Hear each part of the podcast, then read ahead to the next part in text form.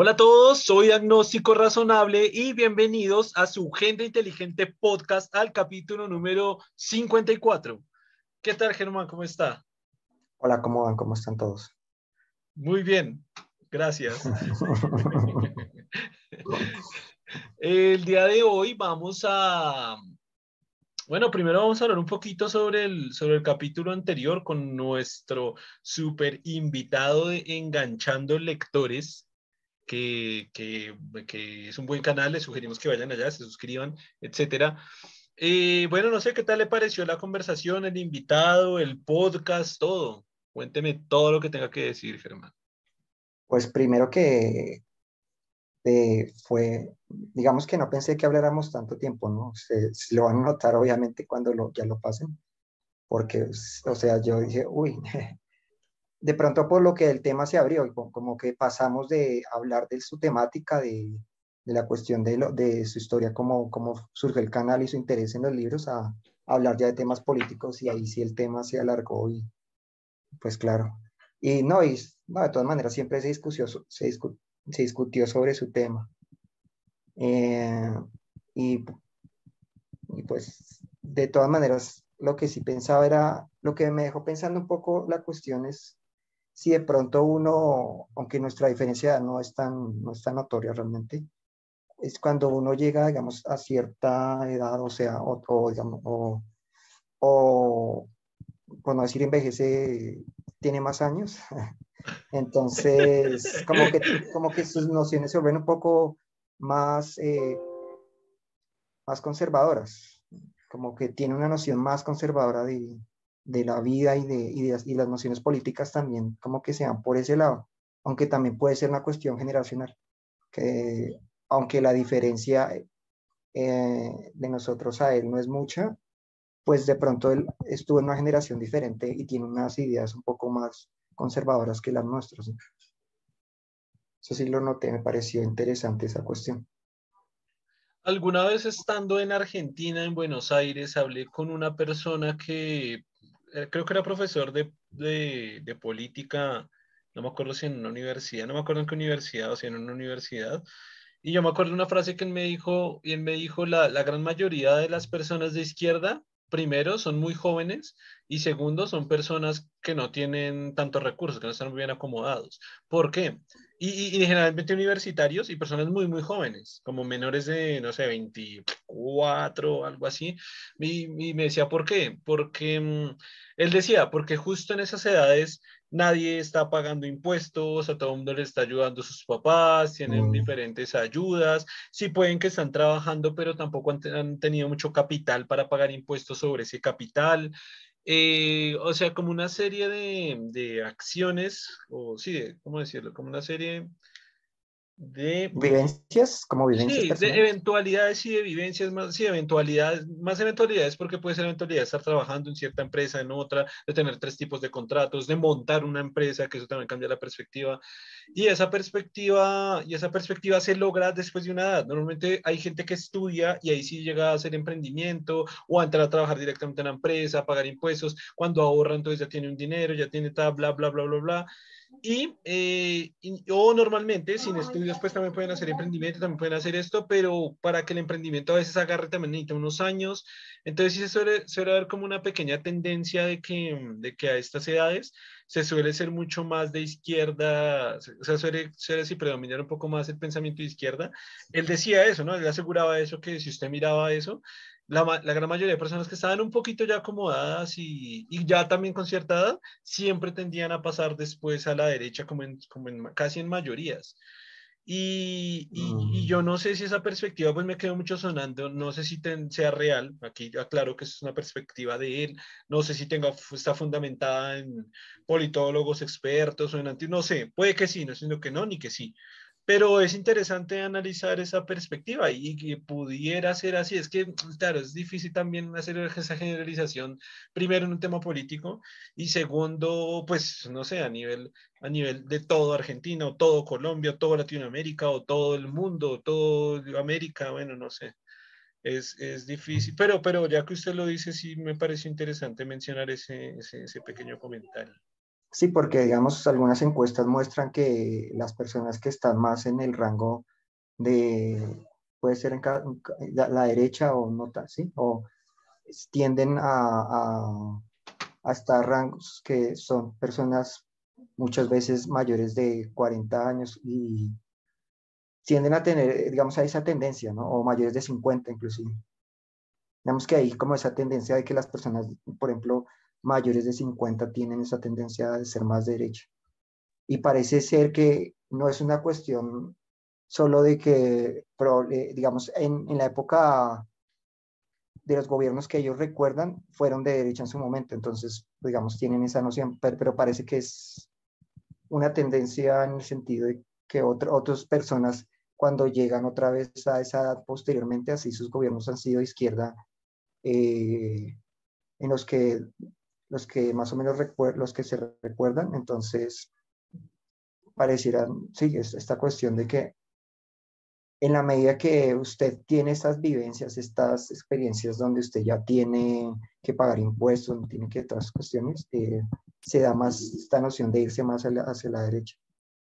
Y como que de pronto yo leo también por la cuestión del riesgo, porque eh, obviamente cuando usted está en esta edad más joven, pues no le tiene tanto miedo al riesgo, porque primero probablemente no tiene una persona a cargo, segundo, eh, no tiene una familia a cargo, no tiene, mm, digamos que, mm, como que no tiene esta noción de, del, que es más joven, de que no le tiene miedo a que las cosas cambien mucho, entonces le apuesta más a, a lo seguro, también esa cuestión. Entonces puede ser por eso que usted prefiere una noción más conservadora, un, en este caso, un candidato que, sea, que tenga una noción más conservadora, que no quiera hacer transformaciones tan, ex, bueno, eh, diferentes, muy, no sé si llamarlas extremas, pero un poco que transforman, que van a transformar demasiado el país.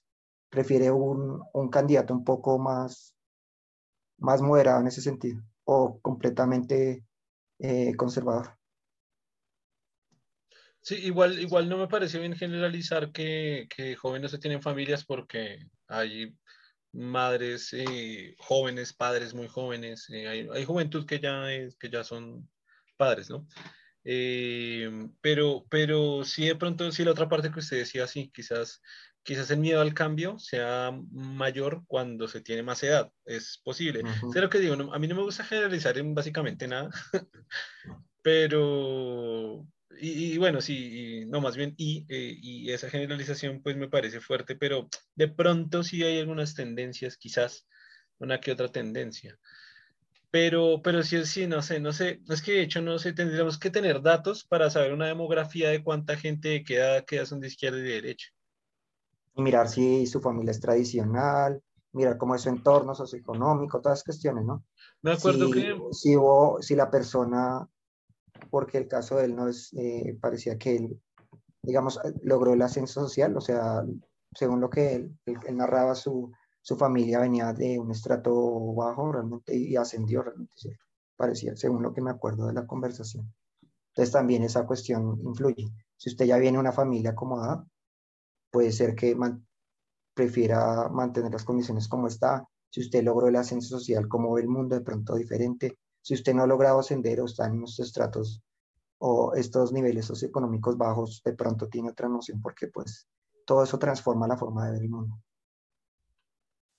Y hay una, mm, en, el, en lo que le estaba hablando, él como que acudía muchas veces al tema de la cantidad de impuestos que él pagaba, que bueno, obviamente que por razones obvias no, no, quería decir la cifra exacta, obviamente, pero sí como que acudía mucho a, pago mucho impuesto, pago mucho impuesto, vea todo lo que estoy pagando, como que recurría muchísimo a esa, a, esa, a esa frase.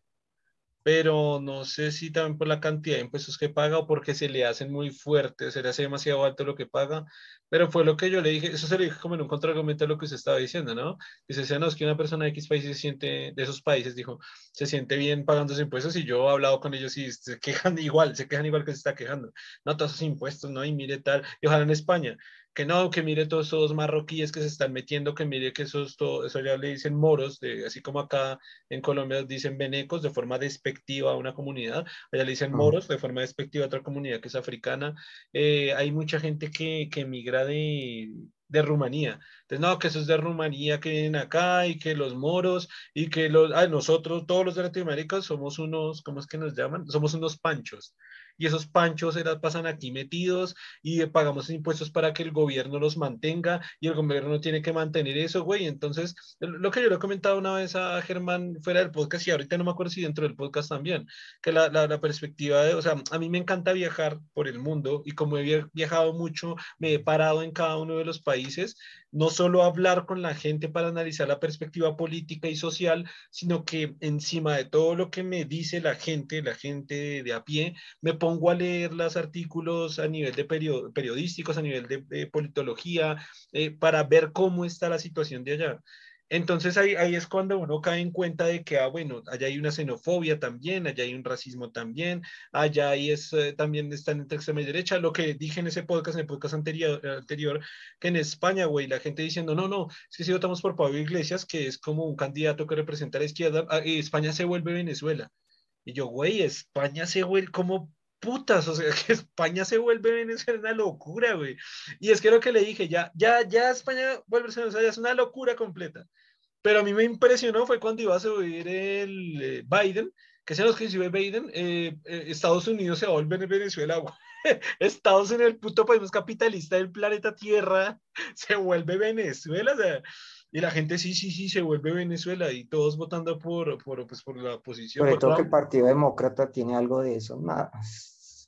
Es que, no, es que, no, es, que lo que, yo, no es, ni siquiera es alternativo, como para decir, no, es que Biden venía un tercer, de un tercer partido, no, es demócrata y los demócratas...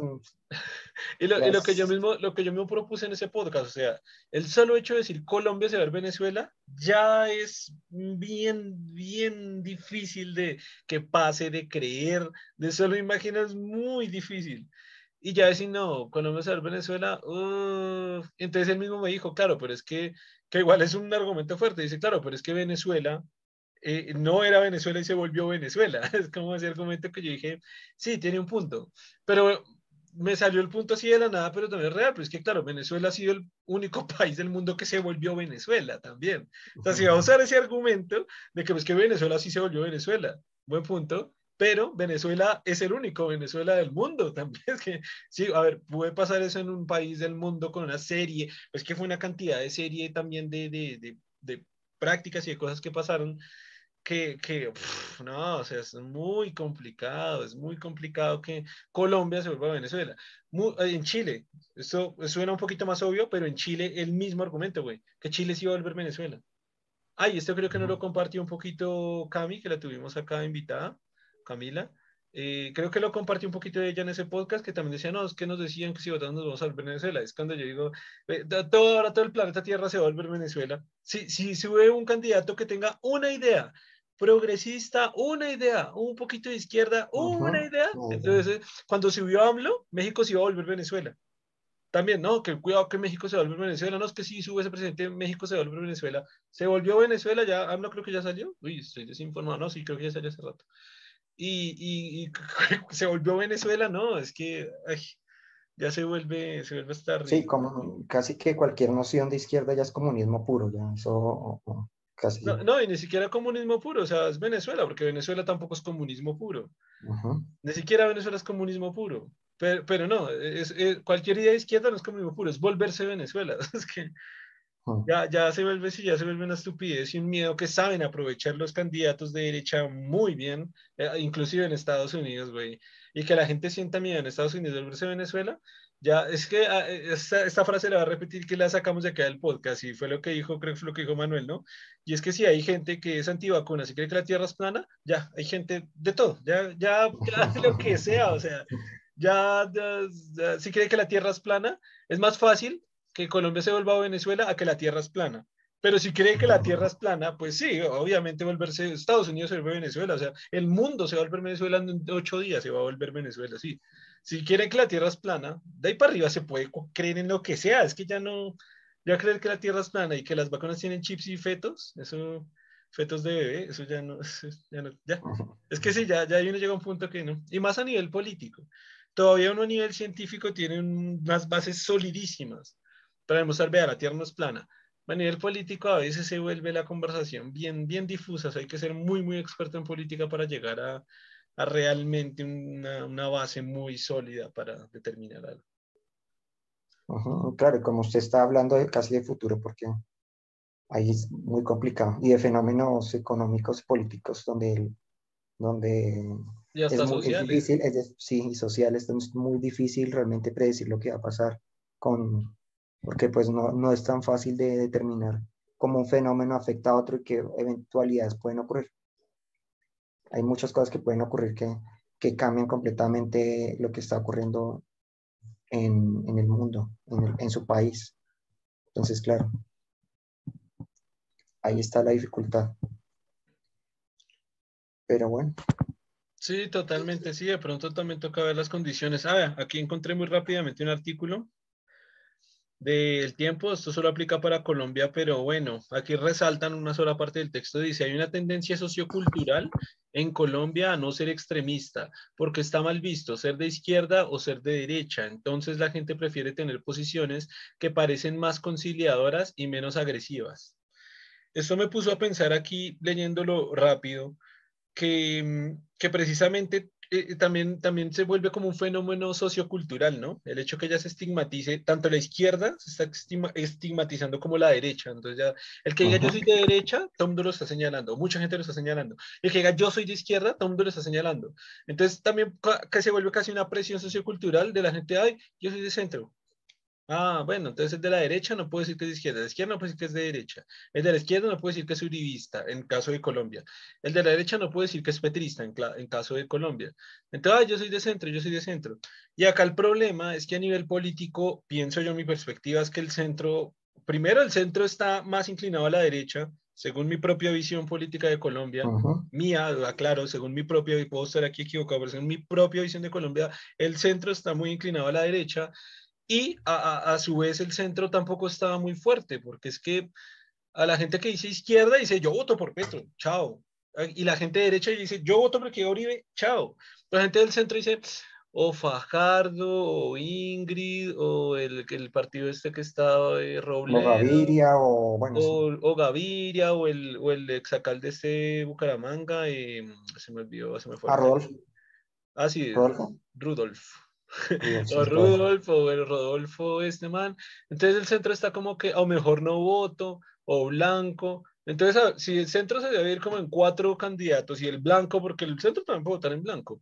Mientras que la izquierda dice Petro es Petro y el de la derecha dice el que diga Uribe, el que sea el centro democrático, allá voy. O sea, a mí no, a mí no me vengan a decir, a convencer a nada, yo voy por ese. Ese sí está decidido y el otro está decidido y el centro está así. Y según este artículo dice que hay una tendencia a que todo el mundo diga que es de centro, Ahí, prácticamente, es que vea, si nos vamos a, esas bases, ahí prácticamente dependemos de quién tiene más. Si el de las derechas que ya sabe que va a ir por el que diga Uribe, o el de izquierda que va a decir Petro. Ahí dependemos de esos dos grupos. Al final, si hay, si hay la mayoría de centro, y si el centro se divide como en cuatro candidatos y en el blanco, otra vez vamos a depender de los dos extremos, del, que del extremo que sea más fuerte, o extremo petrista o extremo uribista, o sea, izquierda-derecha para personas de otros países que nos estén oyendo. Estamos dependiendo de esas, entonces estamos dependiendo de ellos dos. Sirve lo mismo ser de centro, güey. No, y es que en nuestro caso es que hablar de, son como que ocho candidatos, ocho precandidatos en el centro, eso es demasiado. O sea, dividen demasiado el electorado. El electorado no sabe quién es quién como que sus nociones no son muy claras porque coge demasiadas nociones de, en teoría se supondría que cada uno de ellos tiene su propio partido de estos candidatos de la coalición de centro, pero entonces como que no es clara su postura. Entonces la gente realmente no se decide por ninguno porque ninguno muestra una posición clara. Es de centro, pero no propone, o sea, es de centro, pero ¿qué propone? ¿Cuál es su... La cuestión es que tenga nociones muy claras, que las personas sepan exactamente a qué, ¿Qué es, qué lo, qué representa el centro? La verdad, la gente no sabe qué representa el centro. O sea, es como represento ni al uno ni al otro, pero no represento a nadie. Entonces, ese es el problema del centro. Ni representa al uno ni representa al otro, ni es derecha ni izquierda, pero tampoco tiene una visión clara de qué es eso. No, es una cosa amorfa, sin, sin ninguna idea clara de qué, es exactamente la transformación que ellos van a hacer. Y así pues, claro, como da, igual, o sea, la gente le va a tocar polarizarse porque el centro no, no tiene una noción clara. hubiera sido mejor en, estos casos tener muy pocos candidatos y con nociones muy claras. Es decir, este es esta cosa, este. Entonces, para el caso eh, Sergio Fajardo es esto, con claridad es esto, esto, esto. Y usted ya lo sabe. Eh, Gaviria es esto, esto. Sí, así, para que Galán es esto y así. Con Rodolfo, aunque realmente es un partido independiente y no sé exactamente eso qué es, porque con, con Rodolfo es una cosa rarísima. En, de pronto suena un poco mal, pero yo lo veo como una especie de, de loco, no, no, no, le veo más de loco. como un loco. De loco. ¿Por qué de loco? Por lo que ha hecho, por lo, cuando, me acuerdo cuando insultó no sé quién y a otro lo abofeteó, o sea, como comportamientos de un loco. Sí. Entonces no le veo muy, la muy, muy iracundos, güey, muy iracundos. No, pero sí, pero no sé, no veo que proponga algo como que lo muestran como algo diferente, pero ¿por qué es diferente? Sencillamente porque no tiene un partido, eso no lo... Es como pues cualquier persona podría lanzarse y ya, soy diferente porque no, no me acompaña ninguno, pero eso no funciona así. Además que pues, finalmente, pues si usted lo escoge, usted necesita el Congreso. Si él no tiene una mayoría en Congreso, no tiene sentido que lo elijan, porque ¿quién va a apoyar sus, sus eh, sus transformaciones. Todo lo que, todos los planes que él tenga tienen que tener un, partido atrás. Es, finalmente, esto de personalismo no funciona. O sea, siempre debe ser un partido. la persona representa un partido, no una persona, como una personalidad.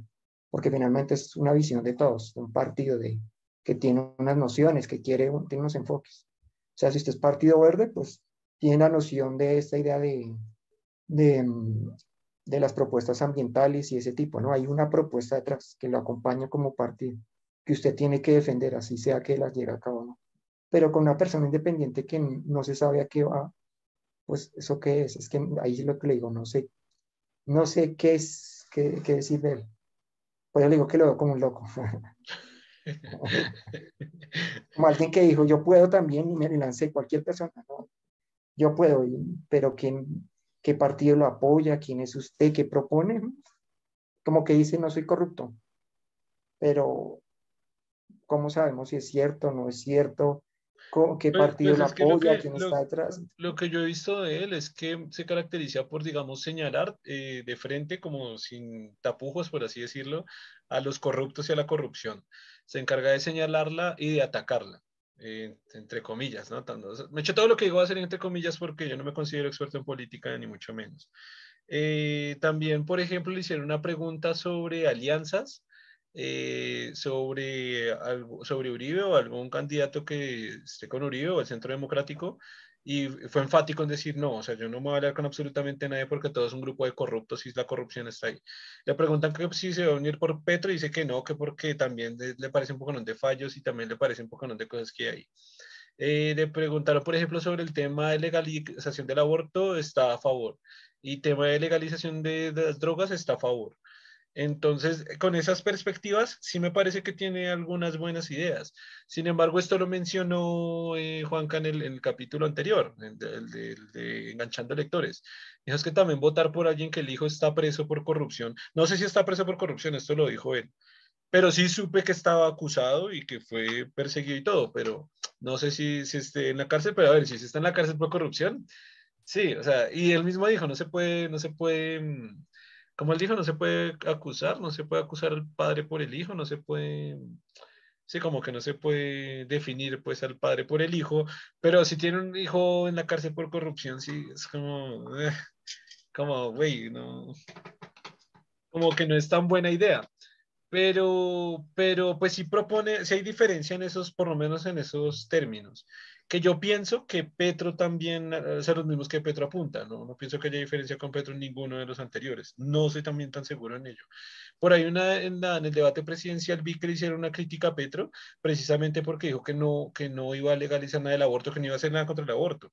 No sé si fue una sola crítica que le hicieron, o en realidad sí no va a hacer nada, porque sí me parece medio tonto. Eh, ahí, ahí sí no esa parte sí no sé en cuanto a Petro, ¿no?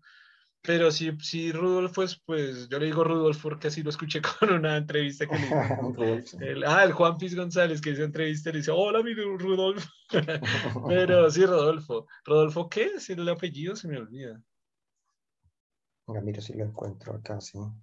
No, lo encuentro rápido. Pero bueno, no, el tema no es el apellido, sino el tema es eso. O sea que sí, sí propone como cierta diferencia, por lo menos en otros candidatos.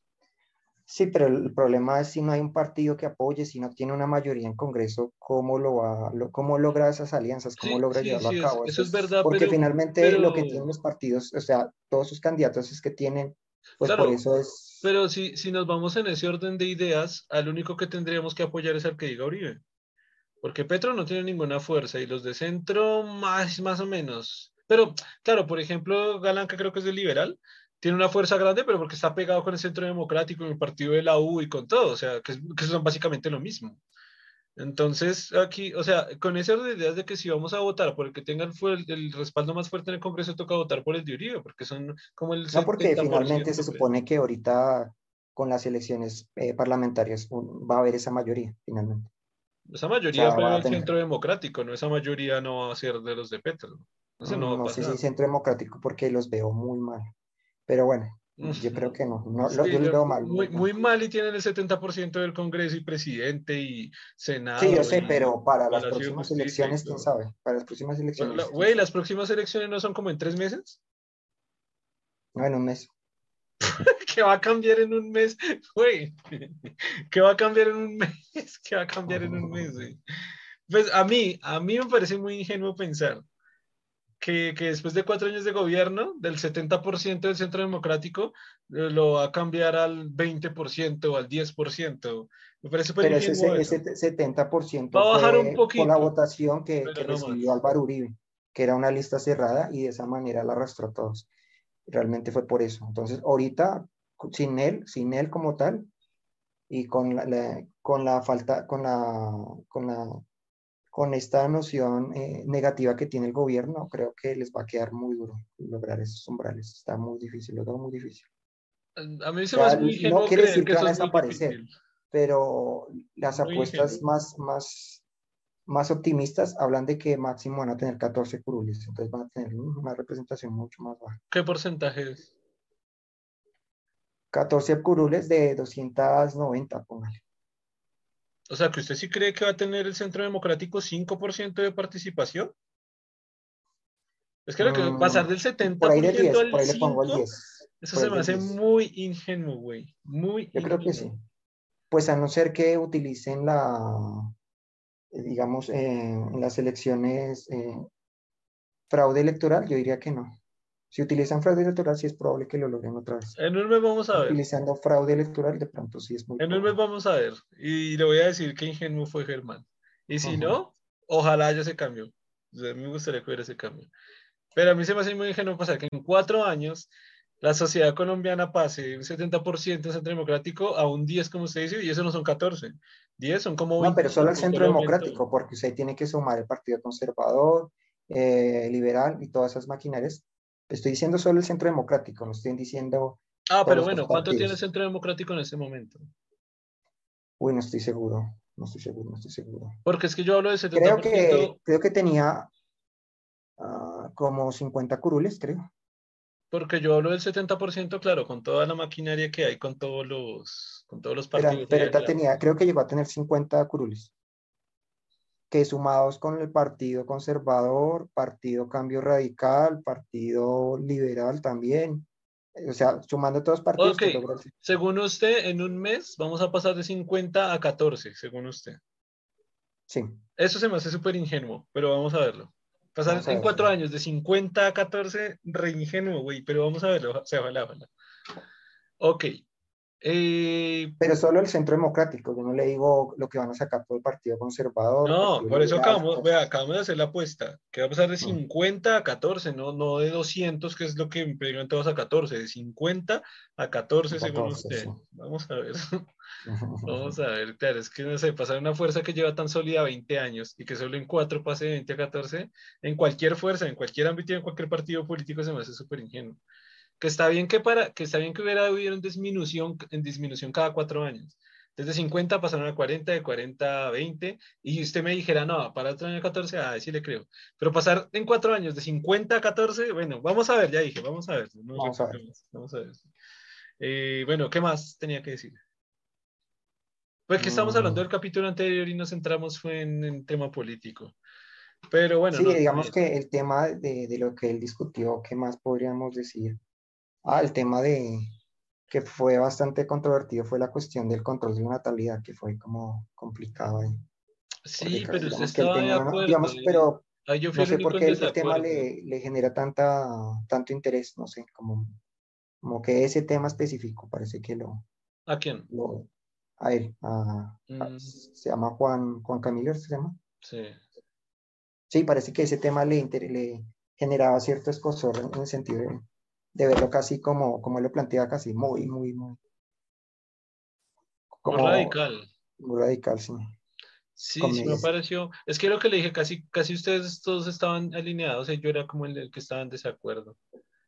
Porque sí, desde Digamos que yo no lo veía tan extremo como obligado, pero sí pensaba en, como... Sí, como que, como que él lo puso extremista, usted lo puso a nivel de incentivos y yo me fui por la libertad de, güey, por el, derecho básico de la humanidad. Y esto lo hablamos en un podcast completo. Claro que lo hablamos desde la perspectiva de la, de la censura, pero hablamos de libertad de expresión. Pero, güey, yo en ese capítulo lo dije, yo defiendo la libertad de expresión en todos sus campos porque es, es lo más importante que tenemos en la humanidad para expresarnos de todas las formas. Y, y, e incentivar hacer un incentivo es casi cuartar la libertad de expresión, pero con intensivos, eh, incentivos. Dije la palabra al revés. Es como decir, eh, claro, es como decir, es que no sé cómo ponerlo. Yo, puse ejemplos muy extremos, pero claro, es como decir, sí, dele, patadas a perros, pero si le doy, y yo, nosotros le damos 100 mil pesos y le da patadas a perros. O sea, está, incentivando algo malo a través de incentivos. O sea, no está diciendo hágalo o le damos cárcel, no pero está incentivando a algo que, en ese caso está incentivando una privación de la libertad, o sea, está incentivando a, a, no tener hijos si una persona quiere tener cinco, no sé, si la realización de una persona es tener tres hijos, es que sí, es que no, no, como que no comparto mucho, y es lo mismo, o sea, si nos, si nos vamos a, a países desarrollados, y estoy diciendo tanto económica como a nivel social, nadie tiene esas prácticas ni obligatorio ni incentivar eso, o sea, ¿cómo, cómo van a incentivar eso? Por eso se me hace a mí como, como, como retrógrada, se me hace la, la posición de, pues la, obviamente la extremista se me hace pues más retrógrada. Y yo se lo dije a él, ¿no? Se lo dije porque ya se me hace muy, muy África, pues que, bueno, unas zonas de África, a mí no me gusta generalizar el continente como lo hace todo el mundo. Algunas zonas de África que sí, es quitémosle clítores a las mujeres y quitémosle el prepucio a los hombres, pues obviamente es una cuestión religiosa y no tiene nada que ver con más, ¿no? Pero pero casi que casi casi me hace limitar así, es como casi una amputación porque, por, pues por un fin, acá no tienen más hijos, pero fue lo que yo dije, es que esa no es la acción, la acción es educación, psicología, trabajo social, obviamente generación de empleo, obviamente que se suben las riquezas de la economía de Colombia, obviamente y, inversión en pequeña y mediana empresa, o sea, tratar o manejar los impuestos, no tanto para los ricos, no tanto para los pobres, no tanto para la ah, clase media, nivelar los impuestos, pero no es, ah, no, mandemos a ligar ligadores de para todas las mujeres y listo, ah, Colombia va a ser potencia mundial. Entonces háganlo, todo, háganlo en Haití, pongan, pongan a todas las mujeres que ligadora de trompas que tengan más de dos hijos y listo, Haití se vuelve, así como, así como el, lo contrario, ¿no? Haití se vuelve Suiza. ¿Quién dijo, o sea, no, o sea, tenemos miles de problemas, o sea, todavía hay microtráfico. Eh, de hecho, el, problema de la cocaína se me hace mil millones de veces más grande que hay que atacar de que las mujeres no tengan cuatro hijos. Lo que yo mismo le demostré a él, las tendencias demográficas en Colombia están indicando que cada vez los colombianos tienen menos hijos, cada vez menos, cada vez menos, cada vez menos. Ya tenemos, ya, ya tenemos, iba a decir, bueno, ya tenemos menos hijos que en otras regiones de Latinoamérica. O sea, eso casi que ya se está solucionando, casi que, y no es solo, iba a decir solo, pero no, porque ha aumentado la educación, porque ha aumentado la economía, porque ha aumentado a nivel general, a nivel Colombia, la economía, el empleo, las empresas, ha subido la, el Producto Interno Bruto, alcanza más el dinero para diferentes sectores. Todo Creo que la educación ha sido ahí fundamental para, Entonces, lograr esa pero, Entonces me parecería más importante atacar, no sé, corrupción, el tema de la cocaína perfecta, digamos, exactamente para Colombia. Bueno, países como Perú, Bolivia, Ecuador también, que son grandes cultivadores, pero para Colombia, tema de drogas, tema de justicia, los problemas en la justicia son gravísimos. Eh, tema de lo que hablábamos en ese mismo podcast, tema de, de que haya acceso por carretera, salud, educación a zonas del país que están totalmente olvidadas. Esos problemas, ah, o sea, enfoquémonos en eso, mejoremos todo eso, que van a mejorar otras cosas. Y ahora sí que, le corten las, las eh, que haya ligadura de trompas para las mujeres, se me hace. Ah, sí. Ahora sí, ahora sí. Ese fue un tema, ¿no? El otro tema fue la cuestión de, de lo que se propone. esta propuesta ya se, ya se ha hecho para, para que las personas tengan un, un nivel de vida como digno todos, que es la cuestión de, de, de, los subsidios y eso. Ese fue otro tema también complicado. Por lo que planteamos el problema pero, de Pero creo que al final, creo que al final usted sí llegó a un acuerdo conmigo, me parece. Porque yo, lo mismo, o sea, los grandes, que nosotros tenemos que seguirnos por el ejemplo de, de, las potencias, no económicas, porque sería seguir a Estados Unidos y todo va mal a nivel social, sino de las potencias económicas y sociales, los países que lo han hecho bien. Y lo que le digo, ningún país, ningún país pensaría en, en, en estar quitando ayudas sociales a ninguna, a ninguna parte de la población de su sociedad. Ninguno. Es que ninguno, ninguno está diciendo, no, no, quitémoslas, quitémoslas todas, quitémoslas todas. Entre más rico el país, más ventajas y ayudas tiene para su comunidad. Claro, no somos ultra ricos para dar las, los mismos beneficios de Japón, que Japón le paga como 6 millones de pesos a un indigente, que bueno, eso vienen siendo como 2 mil dólares. Digamos que la conclusión como reorientarlo, ¿no? Como, ah, bueno, eh, la, la, importante no es solo hacer subsidios, sino enfocarlo en algo más completo, para, porque la idea es que la persona ascienda socialmente y la única forma es que tenga mejor educación, tenga mejor trabajo, tenga unas mejores condiciones, unas mejores condiciones básicas, o sea, alimentación, salud, todas esas cuestiones. Cuando él logre, eh, logre realmente todo esto, eh, le queda mejor, más fácil lograr el ascenso social, que es lo que se quiere finalmente. O sea, la idea es que las personas asciendan socialmente. En la medida que lo logran, eh, las condiciones van mejorando para todos que es lo que le digo de fortalecer la clase media, en la medida que una sociedad tiene una clase media más fortalecida, tiene mayor riqueza y tiene mayor estabilidad. Por eso, además, me ponía un poco de, estas medidas que, que, que, intentan grabar sobre toda la clase media porque no estoy seguro si la clase media puede seguirlo soportando. Es más probable que la clase media baje a clase baja que, que realmente pueda sostenerse así o ascender. Es que eh, esa que usted acaba de exponer es una perspectiva que, obviamente estoy de acuerdo, por supuesto. Pero otra perspectiva que pienso que es, no sé si más importante, bueno, de pronto igual de importante, y fue la que le planteé ese día, es que, listo, no hay ascenso social, pero que no mueran niños de hambre. O sea, que ya paren de morir. Hace poquito vi una estadística, igual la estadística era hace como tres años, no sé si ha cambiado tres o cuatro años. Se están muriendo ocho niños de hambre, ahora no sé si en Colombia o en Bogotá, digamos que en Colombia, para dejarlo más suave, ocho niños de hambre diarios por día en Colombia.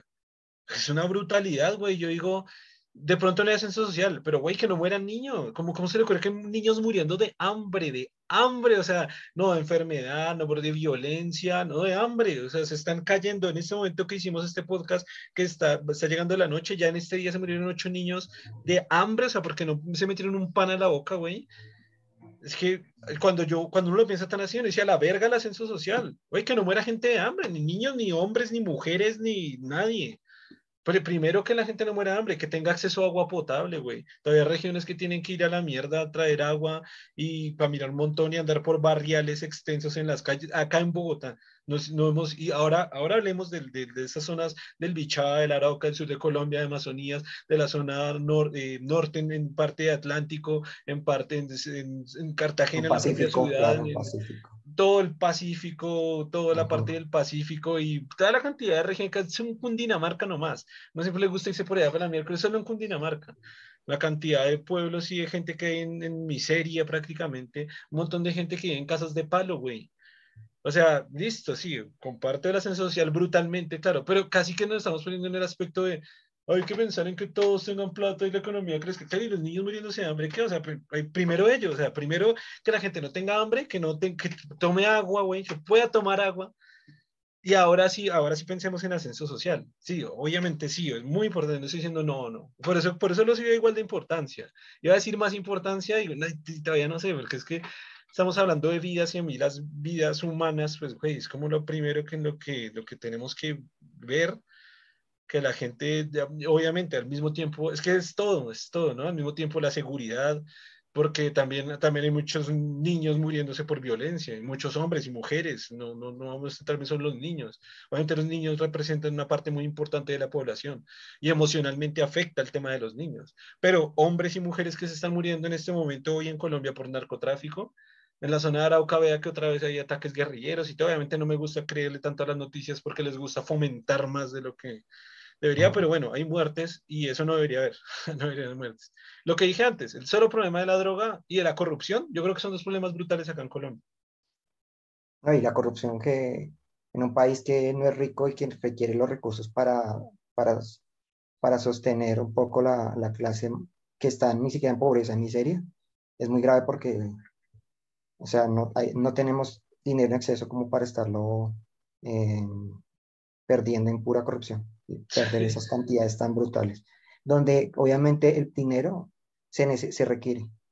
Cuando, cuando hablamos, por ejemplo, el caso este donde esta mujer que perdió 70 mil millones y que, que toda esta población que podía tener el recurso básico de Internet ya no lo tiene. Esto es gravísimo. O sea, este dinero que se pierde son transformaciones que son necesarias para finalmente tener condiciones de igualdad. Y si se pierde por corrupción de esta manera, si se gasta y se, lo que ha hecho este gobierno dilapidando todo el presupuesto ha sido monstruoso. ¿Cuánto es? Cuánto, yo no soy muy enterado del tema, pero ¿cuánto es 70 mil millones para la gente que nos está escuchando de otros países en dólares? Porque es que la, la, cantidad de plata, es que la cantidad de plata que se roba aquí en cada rato en Colombia es tan brutal que, que eso fue lo que yo le decía a Juanca el capítulo anterior, decía, con esa cantidad de plata que nos roban y Colombia sigue de pie y sigue, y lo que le digo, no es de los peores de la región, no es de los peores de Latinoamérica, sino siempre como en topcito, top, no sé, de 1 a 8, en algunos en top 2, en algunos top 3, en algunos top 5, en algunos top 7, así como en, en diferente, en Producto no Bruto, en Producto no Bruto por cápita, en salud, en economía, no sé, en sistema de pensiones. Y, y, y con todo ese sangre tan brutal económico que hay, me salió 17.690 dólares. ¿17.000 mil qué, perdón? Si puse la cantidad de ceros, 17.690. No, no, no. No, porque esos son 70 millones de pesos, güey. Eso los tiene usted ahí donde está aplastado. Ah, no, espere, sí, ya sé, ya sé. Claro, me falta. Me faltaron tres eh, ceros, güey. Sí, me faltó. Son 17 millones de dólares, sí, ahora sí. Por ahí sí le creo, por ahí sí le creo. Pero para la gente que no está escuchando de otro país, cuéntese un poquito más porque yo la verdad estoy desinformado. Se dio un caso que alguien se robó eso, 17 millones de dólares, pero ¿cómo fue? Como, como en resumen. De que ella dio el adelanto y se perdió el dinero. No se hicieron las obras. Pero ¿quién es ella? La, gente de otros países, ni yo sé quién es ella y la gente de otros países menos. Ah. ¿Qué, es ella? la gente de otros países. aquí, los alemanes que. Ministerio de las Tecnologías. Aquí, los alemanes que nos escuchan por el podcast. Ah, ella, claro, ella. eh, la exministra de, de las TIC, o sea, de las. Eh, de. Venga, a ver si la encuentro acá. A ver. Se llama Karen Cecilia Abudinen, Abudinen eh, y era la, la, ministra de Tecnologías de la Información y las Comunicaciones. Que de hecho por ella, la, por lo menos la expiran por eso. Que le quitaron el cargo por este error, por lo menos. ¿Pero, pero se lo robó ella? Ah digamos que directamente no. Eh, básicamente ella adjudicó a un, contratista que, había falsificado los documentos para, para lograr, eh, lograr, ganarse la licitación. Y él fue responsable y le dio un adelanto de 70 mil millones a estas personas. No solo no averiguó que las personas fueran las idóneas, sino le adelantó el dinero sin siquiera haber hecho ninguna obra. O sea, fue una responsabilidad completa. Así. Sí, suena, suena muy sospechoso, ¿no? Suena como, Germán, yo le doy un contrato para que tienda mi cama. Y, bueno, tome, yo le doy un millón de dólares de adelanto. De una vez, y usted ya, ya. Entonces esta persona se desaparece, este, este grupo se desapareció con el dinero y hasta ahora no se hizo la obra ni nada, y se perdieron esos 70 mil millones. Lo cual es absurdo, pero sí. Entonces sí. Pero bueno, sí, esa, esa conclusión quería llegar yo. hay temas mil veces más importantes y que sí tendrían una afectación. Es decir, así como, así como digamos, él le dijo ligadura de trompas para todas, que dijera más bien cero corrupción, de, de, todas las formas, cero corrupción. Uf, total, ¿dónde firmamos? ¿De acuerdo? Super, mil veces de acuerdo. De hecho, pero ligadura de trompas eh, para todos. Y yo digo, no sé. No, de hecho sería mejor, no, eh, en caso de corrupción, a, a los corruptos se les va a extinguir todos los bienes y, van a quedar con la deuda y tienen que pagar además eh, los daños, daños posteriores. Por lo tanto, pueden pagar hasta el doble lo que robaron. Ese tipo de medidas así de draconianas y así extremistas, eso sería una medida como vista así, ¿no? Curaría la corrupción completamente. Nadie se atrevería a ser corrupto porque eso sería más y repararía mejor el Estado. Eh, eso, es lo triste. Ahora que usted lo acaba de decir, eso es lo triste. La corrupción no se acabaría. No, es que nunca aprobarían esa ley por nada. No habría forma de así la aprueben. Estamos hablando en el ejemplo hipotético que la aprueben. La corrupción no se acabaría. Así está aprobado eso. Usted me preguntará por qué hice eso, agnóstico razonable, y yo digo, y yo diré.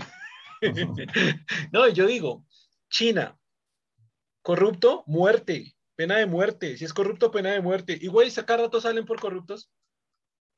Digo, güey, tienen pena de muerte y hacen corrupción. La corrupción no se acaba, güey, no se acaba. Pero uno diría, se, disminuiría, se disminuiría a niveles brutales. Uno diría, uno diría, ¿no? uno diría. Pero lo que le digo, si China mata, mata por ser corrupto y siguen saliendo corruptos. Aunque no serviría acá porque si hablamos de que los órganos de control están, con, están eh, corruptos, inclusive los órganos de control están corruptos, pues ¿qué más se puede esperar? O sea, no, ah, no, no, no, no, no, no, o sea, yo no estoy diciendo que simplemente acá no, que no se equivoquen mis palabras, o sea, yo no dije que se implementara acá, estoy diciendo que si en un país que matan al corrupto, siguen siendo corruptos, si implementamos lo que usted dice, que son extremistas, ya no son extremistas a comparación de esas, la corrupción seguiría, o sea, es que la corrupción es un, la corrupción es un problema, o sea, tremendamente grave, horrible, tremendo que tenemos que, yo no sé si hay algún país que se haya podido librar de ello. Bueno, sí, es lo que siempre digo, Japón, otra de la lista de los países de siempre, no sé por qué siempre esos casi siempre quedan los mejores países en todo, güey. Eh, Suecia, Suiza, Finlandia, em, ¿cómo se llama este? Dinamarca, Alemania, son países con niveles de corrupción bajísimos. Sí, igual, igual hay, pero bajísimos. Los niveles de corrupción son muy, muy, muy bajos. Entonces yo alguna vez, eso sí lo hice muy solo, me, me, me, pregunté, me dije, ¿por, ¿por qué está pasando?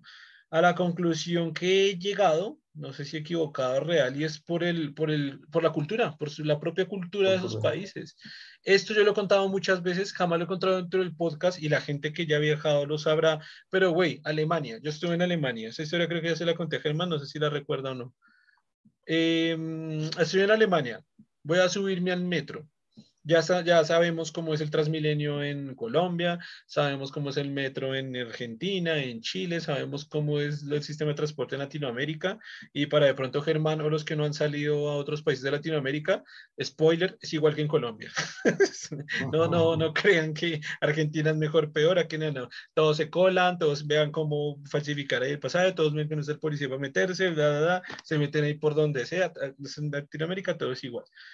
Llego yo a Alemania, me voy a subir al metro y resulta que en, todos los países que he hecho, en toda Latinoamérica, para subirse al metro hay una, pues una registradora para que para una, una, varilla, una cosa ahí fuerte, sea lo que sea, un vidrio, lo que sea, para pasar y entrar.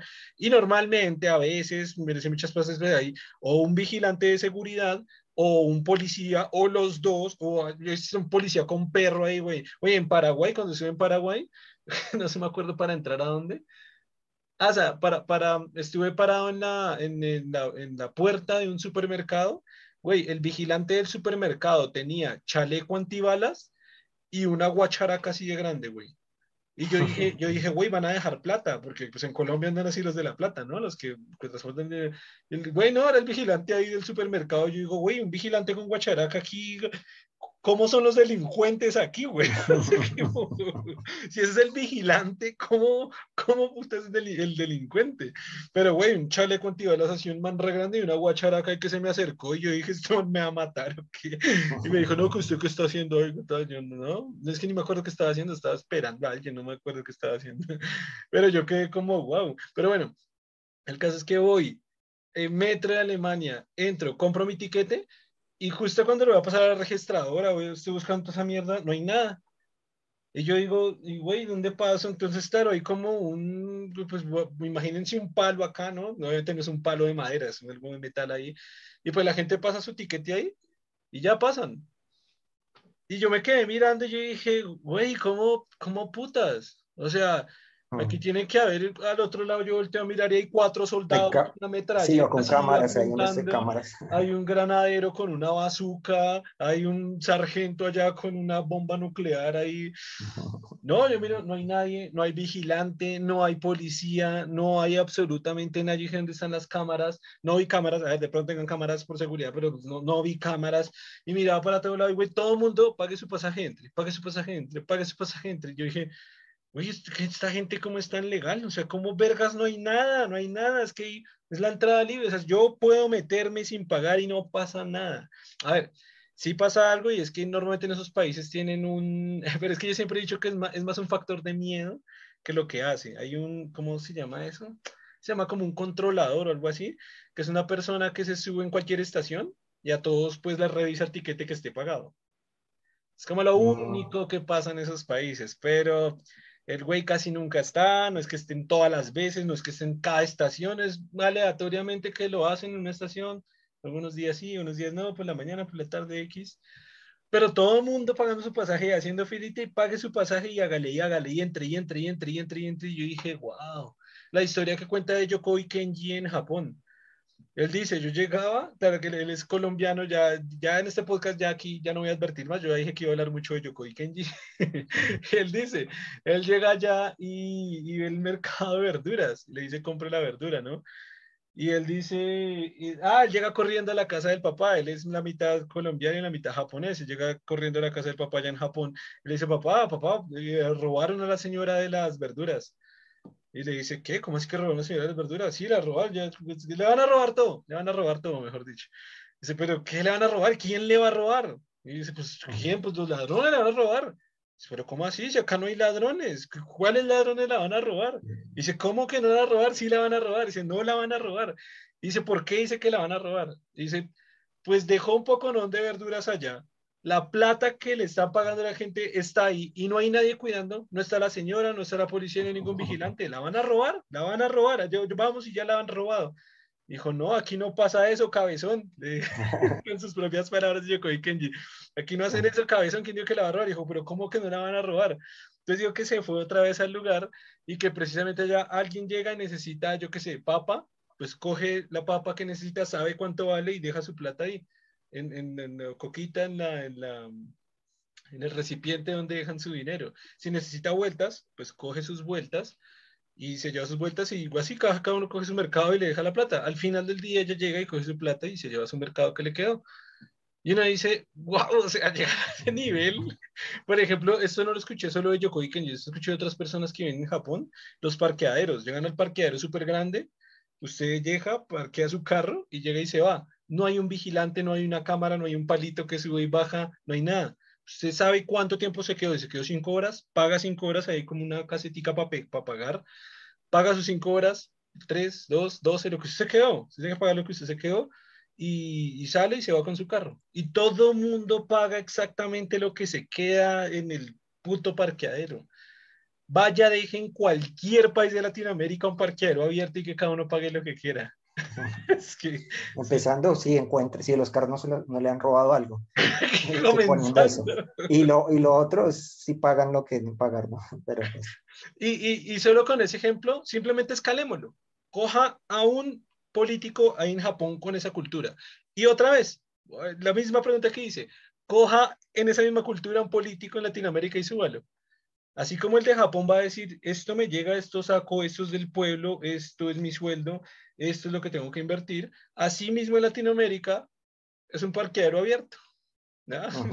Ahí se perdió esa plática. que, que, ah, no, se la di por adelantado, no me robaron. Entonces, ah, bueno, todo eso lo conté, es por eso, es porque yo pienso que los niveles de corrupción acá están dados a nivel cultural, ya casi es el nivel de cultura, casi es el nivel de pensamiento que tenemos todos nosotros como sociedad. Esa típica, esa típica, eso se ha hablado muchas veces en Colombia, esa típica de que, ay, el, como se coló allá en la fila y se metió de primeras, ay, mi hijo sí es vivo. Ay, mi hijo es muy vivo, ¿no? Qué bien mi hijo. Eso que si el hijo se cola en el Transmilenio, uy, no, mi hijo es vivísimo.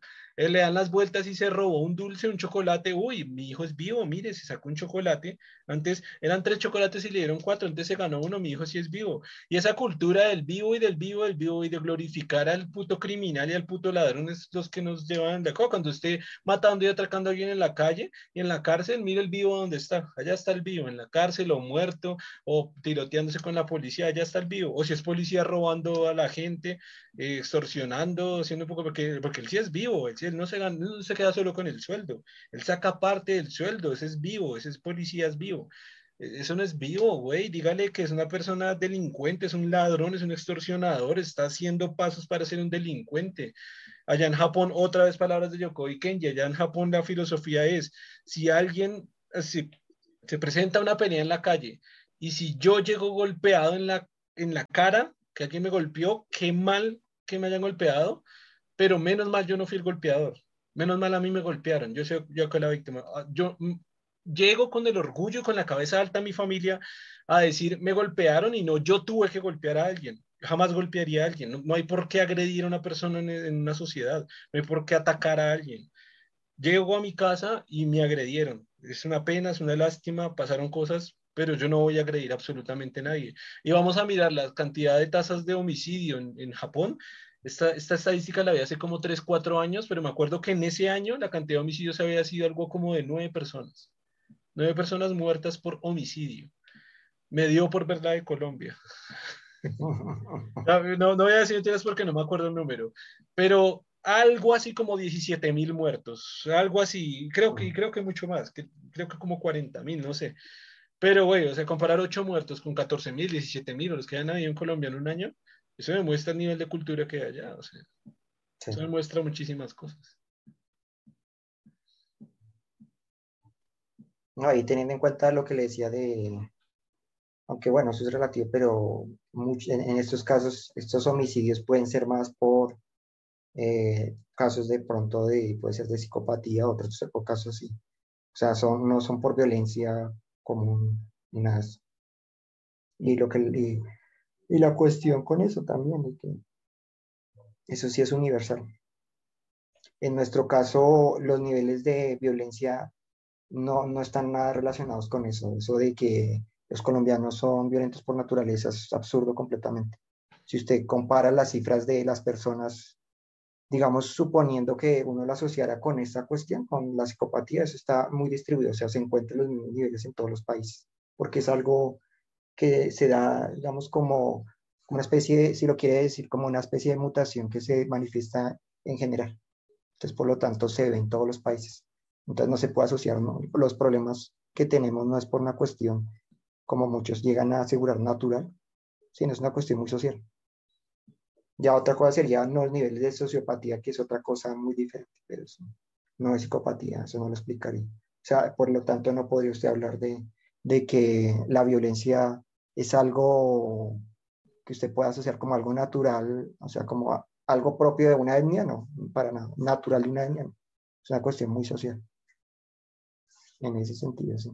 Y explicaría por qué, obviamente, usted no va a encontrar en ningún país que no haya homicidios, porque pues está la cuestión, ahí sí la cuestión que le digo de digamos un poco, puede decirlo natural, un poco como diciendo lo natural, en el sentido de estas cuestiones.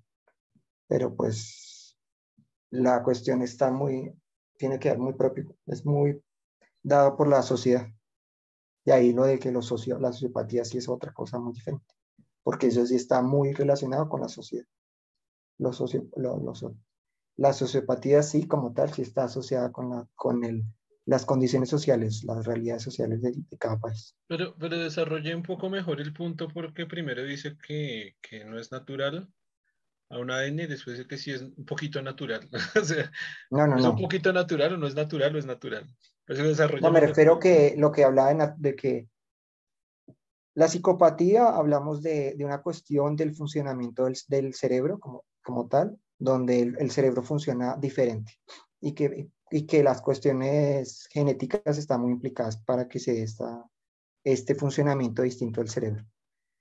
Este, este es un gen que está presente en, en, todo el, en toda la población humana y que más o menos eh, estudiado en los diferentes países y está presente en el mismo porcentaje, digamos del 1 al 3%, por dar una cifra más o menos, del 1 al 3%. Eso hablando de psicopatía. La sociopatía. ¿Pero eso es natural? O sea, me, refiero a lo que usted decía que era. Es que usted ah, comenzó diciendo. claro, es que usted en, el, en, el, argumento, en el argumento anterior dijo, no, es que no, no es natural, no es natural. Y al final dijo, es un poco natural. ¿Es un poco natural o no natural o natural? No, lo que digo que no es natural es decir que las personas, que una, que una, que un país, una etnia es violenta por naturaleza, eso no es, eso no es natural, eso no es así, esa afirmación es falsa. Lo que le digo es que sí existe esta cuestión genética que explica un poco, si hablamos en términos naturales, la psicopatía. Pero inclusive en esos casos... sí es natural. Eso sí es natural. Pero inclusive en esos casos, en los niveles de psicopatía, cómo se desarrollan, dependen también de lo social. O sea, porque obviamente no solamente está la cuestión de lo innato, sino también de la crianza. Por lo tanto, es muy diferente un psicópata en un ambiente muy violento a un psicópata en un ambiente eh, muy pacífico. Es muy diferente cómo se desarrolla. Entonces, por eso le digo que es muy, eh, ahí, eso, si hablamos en términos naturales, o sea, de algo que sí es propio de, de, de la naturaleza humana, en el sentido de que es, un, es una mutación genética que tenemos presente en los seres humanos, viéndolo en ese sentido. Y ya la cuestión de las sociopatías, que es diferente, que es otro aspecto muy diferente, en eso sí está muy implicada la, la sociedad, el, el, las circunstancias sociales de cada país sí eh, eh, generan porcentajes muy diferentes de sociopatía en, en, las, en, en, estas, en, estos, en estas etnias. Ahí sí, pero como tal la sociopatía, como lo dice, su componente es puramente eh, de crianza y de, y de, la, la, cuestión social que se dé en el, el, entorno violento que, donde se desarrollan estas personas. Creo que nosotros ya hemos hablado y explicado la diferencia entre una cosa y la otra, ¿no? sí, en, un capítulo del podcast hablamos bastante de psicopatía. Como diferenciándolo, que es una cosa y que la otra, sí. Hablamos sobre los asesinos psicóticos, pero no recuerdo si hablamos en profundidad de la sociopatía, si no me recuerdo muy bien. Pero creo que sí. Lo que la diferenciación es lo que le decía del de, funcionamiento cerebral del sociópata no es diferente al de una persona común. Simplemente se ha creado un entorno donde la violencia ha sido la forma en que ha aprendido a interactuar con el otro. Pero su funcionamiento cerebral no es muy distinto al de otra persona. O sea, lo que le decía de que ellos también pueden sentir sentimientos de empatía con el otro y esto. O sea, sí los generan. No tienen esta imposibilidad que tiene el sociópata de generar estos sentimientos de empatía. Pueden llegar, lo que le decía, a amar, a tener una familia que aman y toda esa cuestión sí son capaces porque su funcionamiento cerebral no es, no es tan distinto al de una persona neurotípica como tal.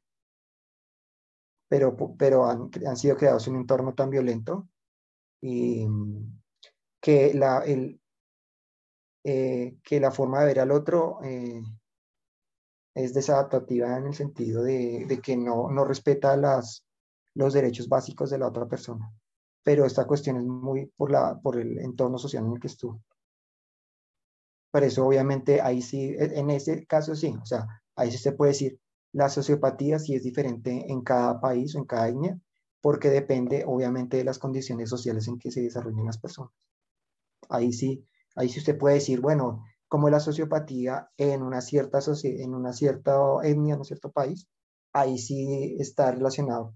Es propia del país porque depende cómo sean sus circunstancias, cómo sea su pasado, su historia, si tuvo una historia de, de una violencia exacerbada en casos de, países donde, donde tuvieron eh, eh, gobiernos muy violentos, gobiernos donde se abusaba completamente de, las, de los derechos de las otras personas, o donde los entornos, no sé, de guerra propiciaron estos, estas realidades. Ahí sí cambia completamente.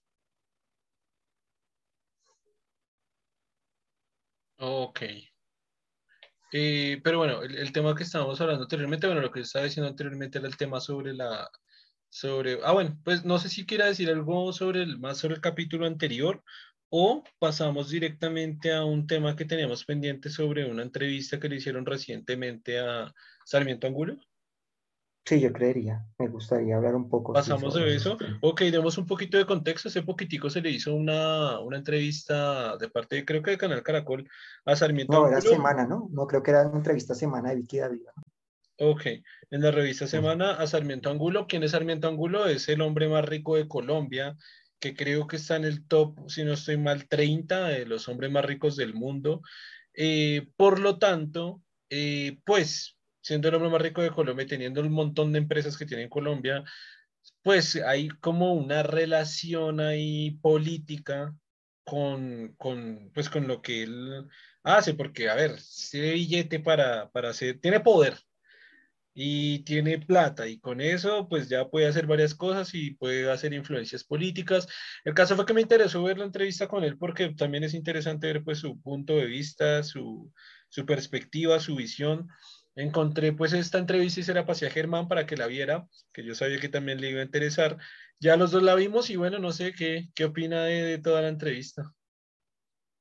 Me gustó que él trataba de ser centrado en, en sus declaraciones, trataba de no, no tener una visión tan sesgada, pero veía esa intencionalidad muy presente en la forma en que Vicky Dávila lo entrevistaba, como que buscaba. Por ejemplo, lo que dijo primero es cuando le preguntó sobre los candidatos, curiosamente ella misma lo dijo, ¿no? Es chistoso. Que ella dijo, no le va a preguntar sobre todos los candidatos, solo le voy a preguntar sobre Petro. Eso ya mostró un sesgo completo en la forma en que lo estaba entrevistando. Y lo curioso es que ella misma lo dijo. O sea, no, no buscó tener una visión de esta persona global, de cómo ve, cómo ve, para decirlo así, una persona que tiene una visión más de izquierda, una persona que tiene una visión más de centro, una persona que tiene una visión más derecha, él cómo la veía. No, solo quiero centrarme en Petro. Solo quiero centrarme en lo que él ha dicho y en la forma que supuestamente, sí, en, la, forma, lo que ha dicho Petro sobre Angulo y así. Era, me, me, o sea, me gustó lo que él trató de decir, pero que la entrevista estuviera tan viciada fue un pésimo, pésimo, pésimo. O sea, fue muy triste que, que ahí sí como dice, fue muy triste la entrevista ahora que, que le tocó. Otra persona más centrada hubiera sido más, eh, mejor la entrevista, más, más neutra. Eh, más neutra, sí, más, más razonable. Eso fue una triste, o sea, eso fue, me pareció nefasto en la, entrevista. Y ni siquiera por él, porque lo que le digo, ella como que trataba de llevarlo a ese punto y él trataba de desviarlo, trataba de mostrar realmente una visión, la visión que él tiene, la visión de cómo él logró lo que ha logrado y, y esta idea de que se requiere riqueza, que es, sí es una visión que realmente tiene sentido. O sea, no se puede, no se puede tener, eh, hacer todo lo que usted quiera si, si un país no genera riqueza. Es, eso fue una visión interesante que él propuso. Digamos que esta noción de esta mujer tratando de llevarlo a ese, a ese entorno de, de politizar la entrevista, básicamente, me parecía nefasto, nefasto, nefasto. Y en lo que él dijo me gustó, o sea, todo fue muy centrado. De pronto una, una declaración que fue bastante, o sea, desacertada O sea, se, digamos, de entre todo lo que él dijo, creo que todo fue muy razonable, pero cuando dio esta noción, esto sí fue, fue impresionante. Fue, no sé si, y lo mismo, es la intención de ella de, lo que ahí sí eh, Vicky Ávila logró lo que ella quería y, me pareció que lo que él dijo, lo que la intencionalidad de ellas lo, lo llevó a, a, una declaración que fue lo más peligroso que yo escuchaba. Muy triste, digamos, que ella lo haya como llevado y como su intencionalidad de llevarlo a esa, a esa noción y lo logró en ese sentido. Ahorita si quiere más adelante le hablo de, de qué fue lo que dijo, creo, pero pues díganlo. ¿Qué opina usted de lo que también de, lo, de, esa, de esta entrevista?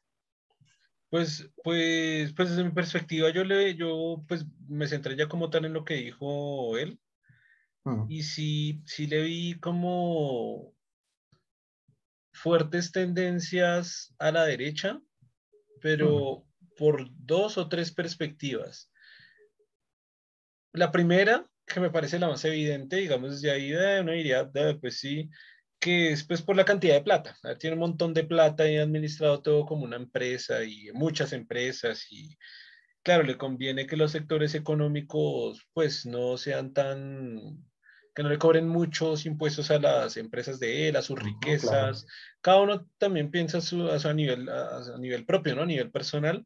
Y creo que tiene una, una conveniencia y una afiliación con la derecha por eso.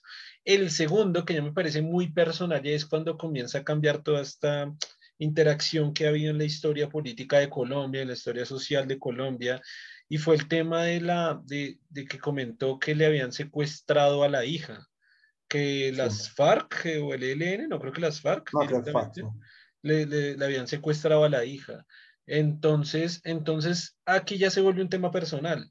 Se un tema personal de odio contra no solo el grupo guerrillero, sino contra la ideología que presenta o que enmarca o que representa ese grupo guerrillero y se vuelve una, una rabia personal, como un odio personal hacia ese segmento de la política, de la sociedad, de etcétera. Y no lo estoy recriminando, estoy diciendo es como que me parece curiosa esa parte de lo que le digo, que tiene que ver con la historia sociopolítica del, del país, de que, bueno, le, le sucedió eso que fue grave y el tercer aspecto que tiene mucho que ver con eso y es que si, em, si al parecer tiene afiliaciones personales con, no recuerdo si yo con Uribe, sí, con Uribe directamente. Y obviamente pues con, la, con, con lo que representa Uribe también. Entonces ahora tener esas afiliaciones personales, que, que, también tiene mucho que ver con el segundo punto, que fue que ha tenido ese odio también a la otra parte que representa, pues como otra representación política del país, eh, y además su primera, que ya por obvias razones es rico y ya tiene un montón de plata y también le convienen todas las políticas de derecha, que se le paguen menos a los empleados. Él nunca dijo nada de eso, ¿no? Pero que se le paguen menos a un empleado, a un rico, pues obviamente le conviene porque es más plata para él, es más billete para la empresa, porque yo me pongo a pensar, si un empleado, si un empresario de esos tiene, si 15 mil empleados, y si a 15 mil empleados le bajan 100 dólares en, en cuanto a beneficios y en cuanto a salario, multiplique 100 dólares por 15 mil, ¿cuánto le da? Como 100, no sé, 15 millones de dólares, no sé, 150 mil, no son más de 150 mil dólares, no sé. Pero esa, esa cantidad da por mes. Si esa cantidad da por mes en dólares, a mí me conviene, a mí siempre me va a convenir que a nivel gubernamental y de políticas y de justicia social se le quiten cosas a los empleados. Él no dijo eso, ¿no? Estoy suponiendo, estoy poniéndome en el papel de un empresario multimillonario que eh, que, que, lo que me representa para mí. Así que las políticas de derecha que no, re, que, que no le paguen también a un trabajador, que le bajen las eh, preventas que le tienen que dar a un trabajador, que le bajen, que no sé, que no le cobren horas extras, a un trabajador de la empresa, eh, que tenga que trabajar más días de los normales, que aumenten las horas, las horas laborales. Eso va a convenir porque por un empleado, si, si lo, lo, que digo, si el ejemplo es solo de 100 dólares que va a aumentar en, en, no sé, en productividad, industrialización, que lo genera un empleado, si lo multiplico por 15 mil o 18 mil o 50 mil empleados que tenga, eso va a ser una millonada que le va a generar a él, solo por una política pequeñita, que hagan un cambio, un cambio pequeño a nivel político que hagan para todos los empleados de Colombia, se va, con una sola empresa, bueno, con todo su gremio de empresas, porque tiene un montón, se va a ver totalmente beneficiado. Eso sin contar de casos de corrupción, que ahí le preguntaron por el caso de corrupción el más grande que ha habido en Latinoamérica, que ha sido Odebrecht, pues se lavó las manos sagazmente, no sé si será la voz, si, si es verdad, pues uno dice, ok, se entiende su punto de vista. Si no es verdad, pues bueno, también está acusado por unos casos de corrupción más grandes de, de Latinoamérica, mm, ahí ya no se sabe. Eh, también se ha demostrado que grupos de él han apoyado a los, a los partidos políticos de derecha, a las, eh, ¿cómo se llama? A las campañas presidenciales. Así que eso también es deber favores, eso es también devolver favores, eso es también ayudar a las contrataciones de estos grupos. Entonces, ¿hasta, qué punto es corrupción? Pues creo que sí es corrupción evidente, ¿no? Pero, pero bueno, eso, eso fue como mi perspectiva como tal, de lo que pienso de él, de la afiliación con derecha y de lo que vi de la entrevista también. sí. Digamos que sí, es, es obvio que, digamos que lo interesante fue escucharlo, esta noción que él dice de cómo como veía el llano y eso fue interesante. O sea, tiene estas nociones de, desarrollo que él tiene y fue, fue interesante, aunque me pareció algo cuando él planteó la cuestión de que él le invertía la justicia para que la justicia fuera más eficiente que, y que la había invertido para que, para que, que para, para lograr la excelencia judicial. Y después le preguntaron sobre el caso de Uribe y lo que dijo, eso fue el fallo, el fracaso, digamos, fue la contradicción y más impresionante que yo he visto. O sea, fue lo, de lo que dijo Uribe. Cuando le preguntaron si le parecía justo lo que le estaba pasando. Entonces dijo ah. que le parecía que, ¿no? Que eh, me, me, recordó un poco el capítulo de, no sé si contarlo, pero bueno, te lo cuento. Eh, no, eh, que dijo, que dijo, no, pues cuando dijo que, no, que como, después de todo lo que ha hecho, lo que él hizo no es tan grave. O sea, deberían como, casi que lo dijo como, perdónenlo, como que manipular testigos y buscar que una persona sea encarcelada de forma injusta, eso no es tan grave después de todo lo que ha hecho. Me pareció brutalmente una, una equivocación errada, pero... Claro, es que ahí es donde se, ven, se ve esa, esa, ese, ¿cómo se llama? Esa afiliación tan fuerte que tiene allá directamente a la política a la política derechista colombiana, se nota, se nota. Pero ¿cuál capítulo? ¿Qué capítulo? Ah, bueno, entonces me acordó un capítulo donde el señor Burns eh, atropella a, a, Bart y entonces dice, cuando va a hablar y va a declarar, dice, yo soy un hombre muy rico, a mí se me debería permitir atropellar a todos los niños que yo quiera. Eso es así, lo vi así como, es que yo he hecho mucho, se me debe perdonar que yo cometa cualquier crimen, es que yo, yo soy el héroe de, de, de Colombia y por lo tanto yo, debe permitírseme que yo pase por encima de las leyes que, eh, que, que, que, vayan en contra de, buen, del buen nombre de una persona, no importa. O sea, no importa que esta persona llegue a la cárcel, no importa que el buen nombre de esta persona eh, se le ensucie, ¿no? No importa, porque a mí se me debe permitir. Esa es la noción que yo vi con esa declaración, es lo que estaba diciendo. O sea, él ha hecho mucho por este país, suponiendo que esa premisa sea cierta, suponiendo. ni, ni porque la persona sea un héroe nacional, esto, un delito se le debe se le debe permitir, o sea, qué tipo de ejemplo es ese. Y, y, no, es un, no es como que se pasó un semáforo en rojo algo, claro. es que hablamos de manipular testigos, de, de tratar que otra persona entre a la cárcel buscando ensuciar su nombre. Eso no es cualquier crimen. Es que no sé por qué ellos dicen, no, es que es, no es cualquier, no es, no es tan grave. E, esa noción de que no es tan grave es, es, que el cargo no es, no es, no es cualquier cosa. Yo no iría que usted utilice la justicia para lograr eh, llevar a la cárcel a otra persona, eh, quedando con el buen nombre, quitándole la libertad a otra persona, no es cualquier delito, en ningún caso. Creo que en ningún país usted, usted diría esa declaración. Usted diga eso en otro país sería deshonroso. Y fue, digamos, de todos. Cuando él dijo esa parte, dije, oh, Sí, total. ¿Quién es esa persona? O sea, ¿qué pasó? Lo que le dije, me imaginé al señor Bert diciendo esto de yo soy muy rico y a mí se me debe permitir atropellar a todo niño que yo quiera porque soy muy rico. Es, esa fue esa noción que me acordé. No. Pero, pero que no lo que iba a decir antes, que no lo, no lo terminó. Ah, era, no, cuando le dije que hubo de lo que él habló, un caso donde él erró completamente, fue esto, o sea, cuando hizo... Ah, fue eso específicamente. Ah, exacto, ya cuando, digamos que obviamente sí se notaba la cuestión derechista que él tiene, claro, pero cuando él dijo esto, oh, o sea, de, de toda la declaración fue lo que lo hizo quedar mal, ni siquiera lo que le digo de, No, lo otro usted dice, ah, bueno, tiene una noción de derechas, conservador, bueno.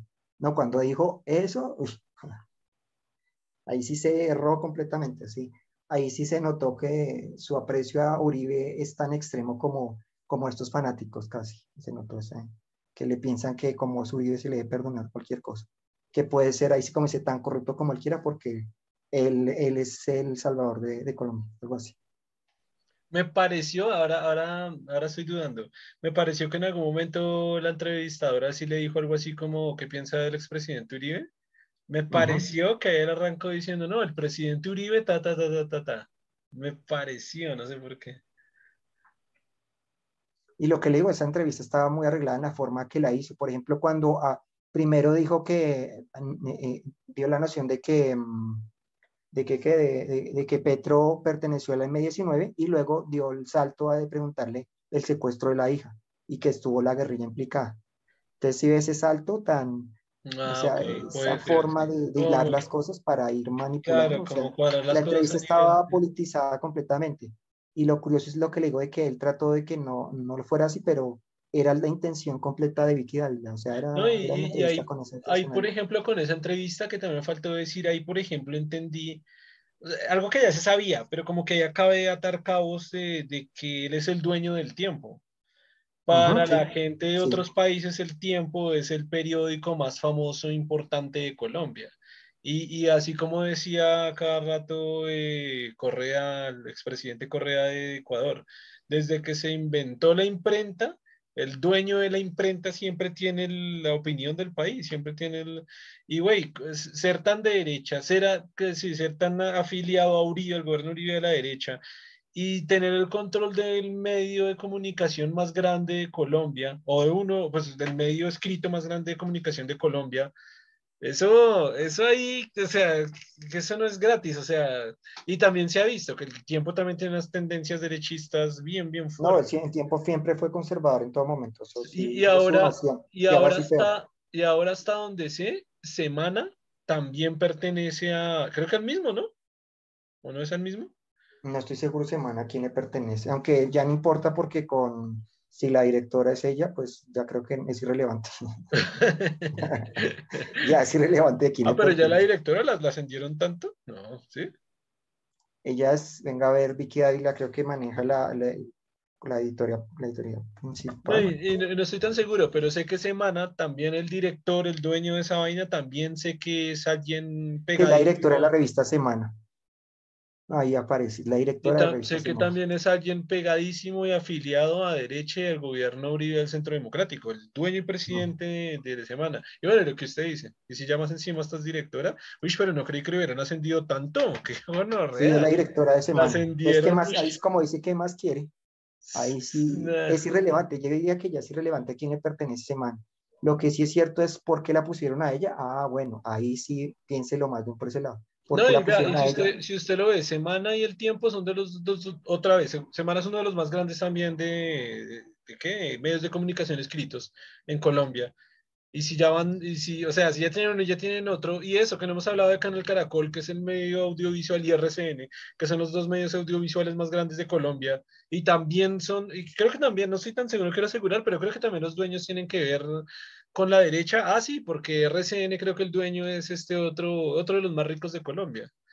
Y a ver, nunca lo he escuchado, pero a ver, también debe tener esas afiliaciones. Y uno dice, güey, ya van cuatro medios de comunicación que están enviados por la derecha de Colombia. Es que, es que hay, hay uno, es que hay uno atacados de todo, güey. Pues estoy viendo que los socios, uno es Fuad Char, de los Char, es de los Char, por ejemplo. ¿De Sí. Pues imagínese. Uno de sus socios es Char. Y también tiene participación Caracol Televisión, Caracol Radio también. Y, ahora mira el dueño de Caracol y sí, es otro derechista. Entonces, pues, ¿qué más? Por eso ya los medios están completamente captados, los medios este, tradicionales. Esa fue la, la, polémica que hubo con Daniel, uf, se me olvidó el apellido. ¿Daniel Coronel o qué? cuál? Daniel Coronel, claro, que, que, escribió un artículo duro, no me acuerdo si fue contra la propia semana, o fue contra Uribe, o fue contra algo así, y lo echaron y es uno de los mejores escritores periodísticos de Colombia, críticos políticos. Y solo, por hacer, solo, por hacer, su trabajo por el que ha sido contratado, por escribir un artículo y que mucha gente lo sigue, solo que contra, no me acuerdo si fue contra el propio medio o contra alguien de, si alguien de política lo echaron. Y me dice, güey, ya desde ahí se nota todo el puto sesgo tan perro que hay. Y el problema es que cuando los medios eh, venden su credibilidad, pues van a, finalmente yo creo que mueren. Eh, o ya los que lo siguen realmente no, no se vuelve un medio de...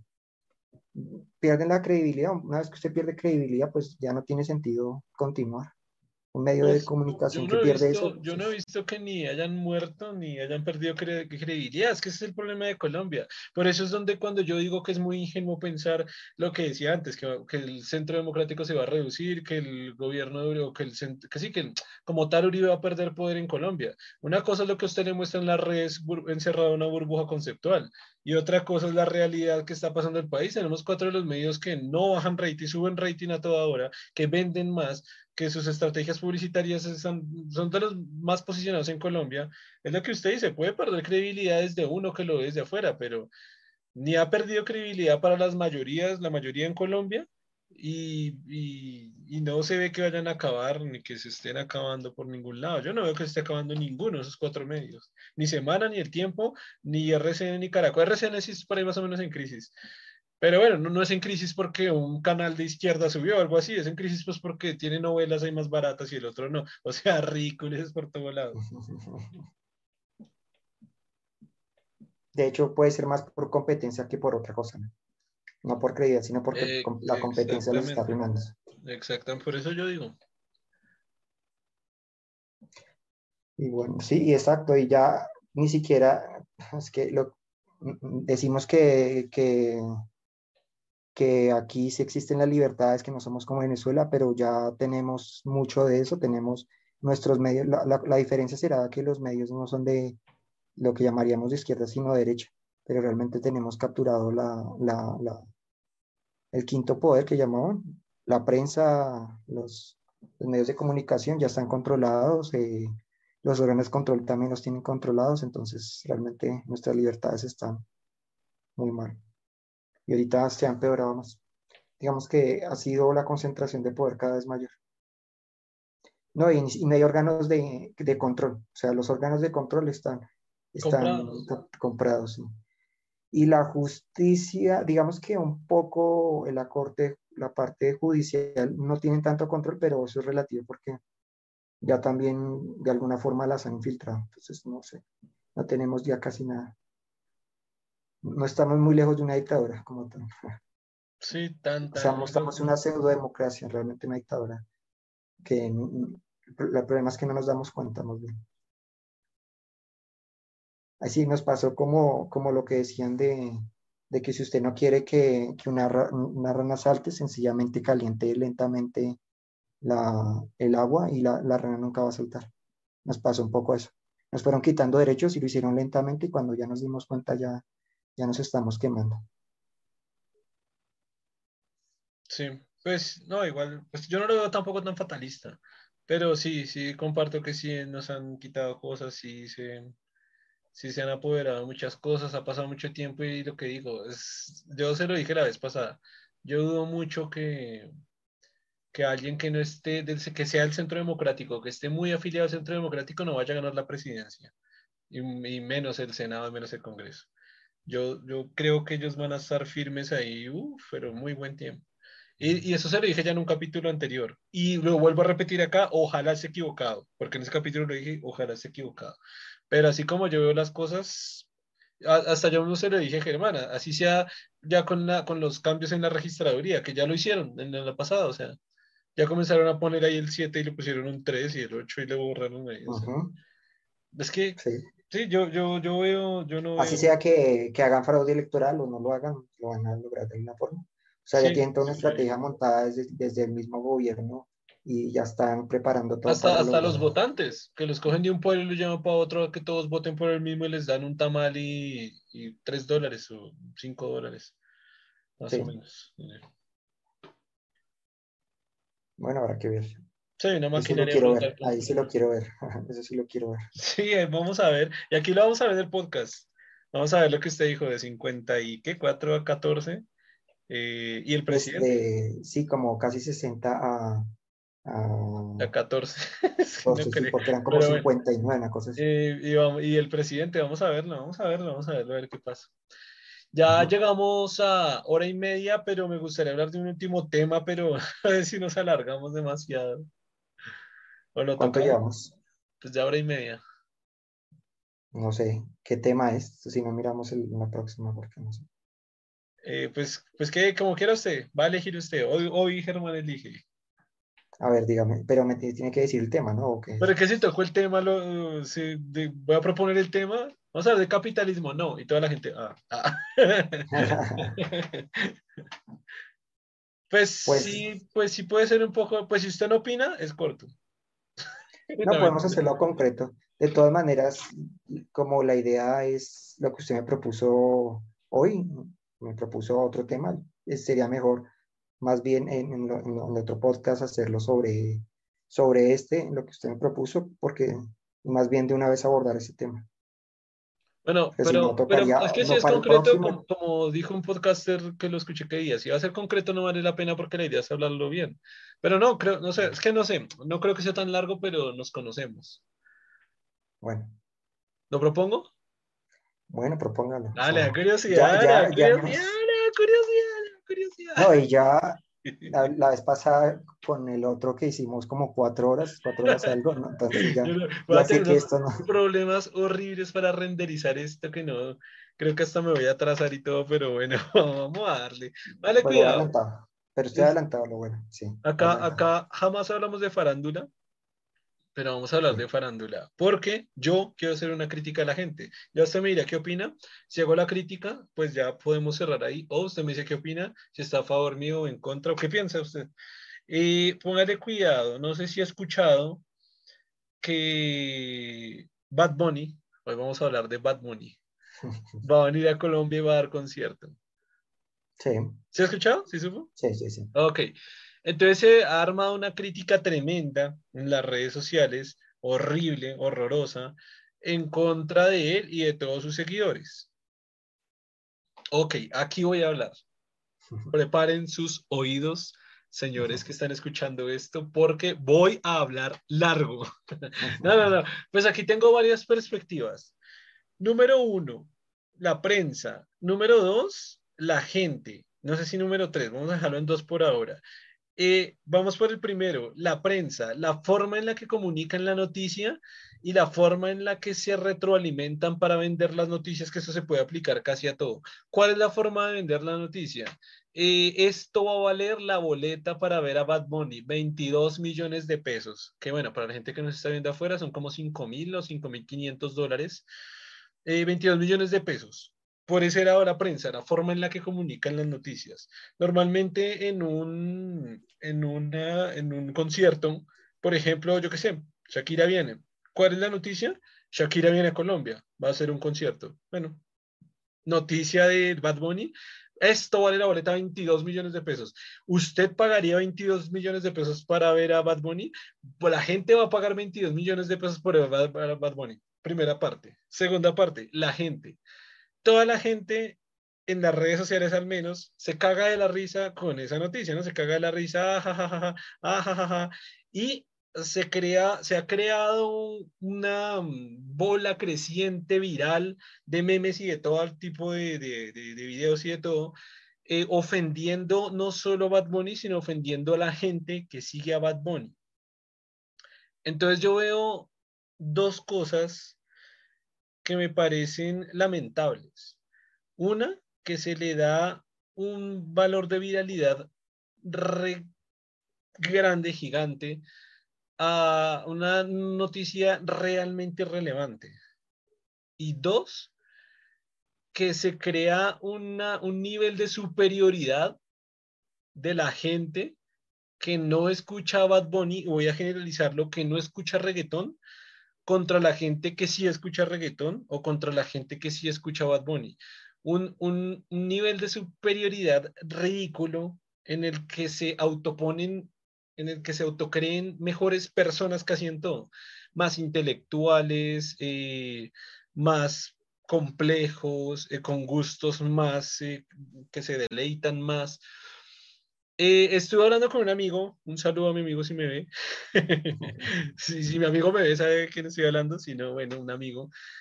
Y él pues llegó, pues, nos encontramos, vamos a, a, tomar una cerveza y pues llegó el tema de la conversación él estaba de este lado, como están las mayorías, porque en este momento las mayorías están así, por lo menos de lo que se ve en redes sociales, y él estaba allí con todas las críticas y vino a decirme así, ajá, sí se dio cuenta que Bad Bunny 22 millones, ja, sí se dio cuenta que va a venir, y qué desgracia, y qué porquería, es que es la peor por cantante que existió en la historia, es que no canta sino balbucea, es que hace, ah, ah, ah", en vez de cantar, es que ta, ta, ta, ya, ya, ya me sé todas las críticas, y dije, ok, número uno, pues yo leí la noticia.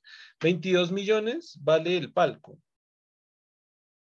Eso pasa con todos. Aquí creo que nunca lo había hecho en el podcast, pero una banda que me encanta a mí es Residente.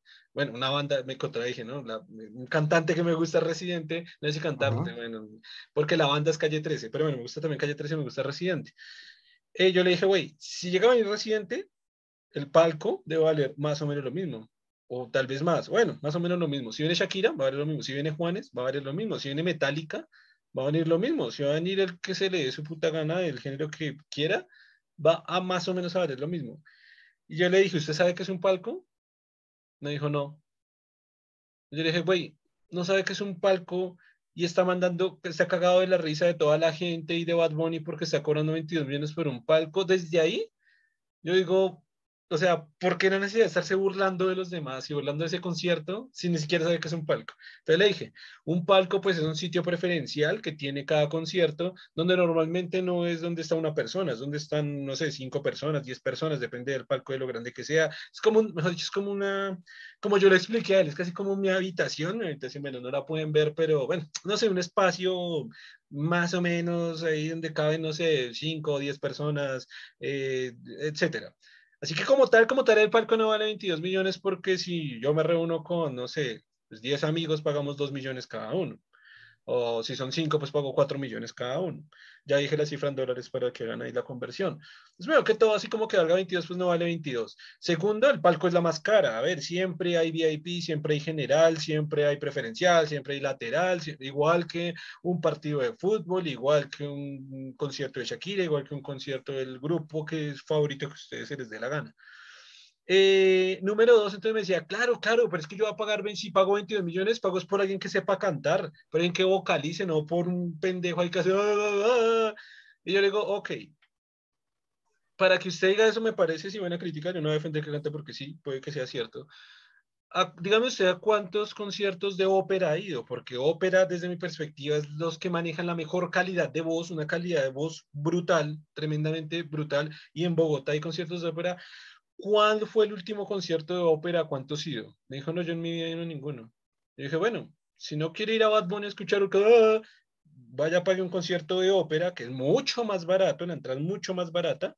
Depende obviamente del grupo, pero a ver, como sigo un grupo de ópera, te va a hacer, no sé, 50 mil pesos la entrada, o sea, 10 dólares, 15 dólares, y puede entrar a escuchar ópera. No, pero es que la letra, o sea, la letra que dicen un poco de estupideces y un poco de idioteces, bueno, ¿a cuántos, cuánta poesía ha ido? ¿A cuántas exhibiciones de libro ha ido? ¿A cuántos cuenteros? No sé, ¿a cuántos expositores de estudio? No, a ninguno. Ah, bueno, el de la ópera también, ¿no? Ninguno, ni uno solo. El de las cuentas, no, ninguno solo.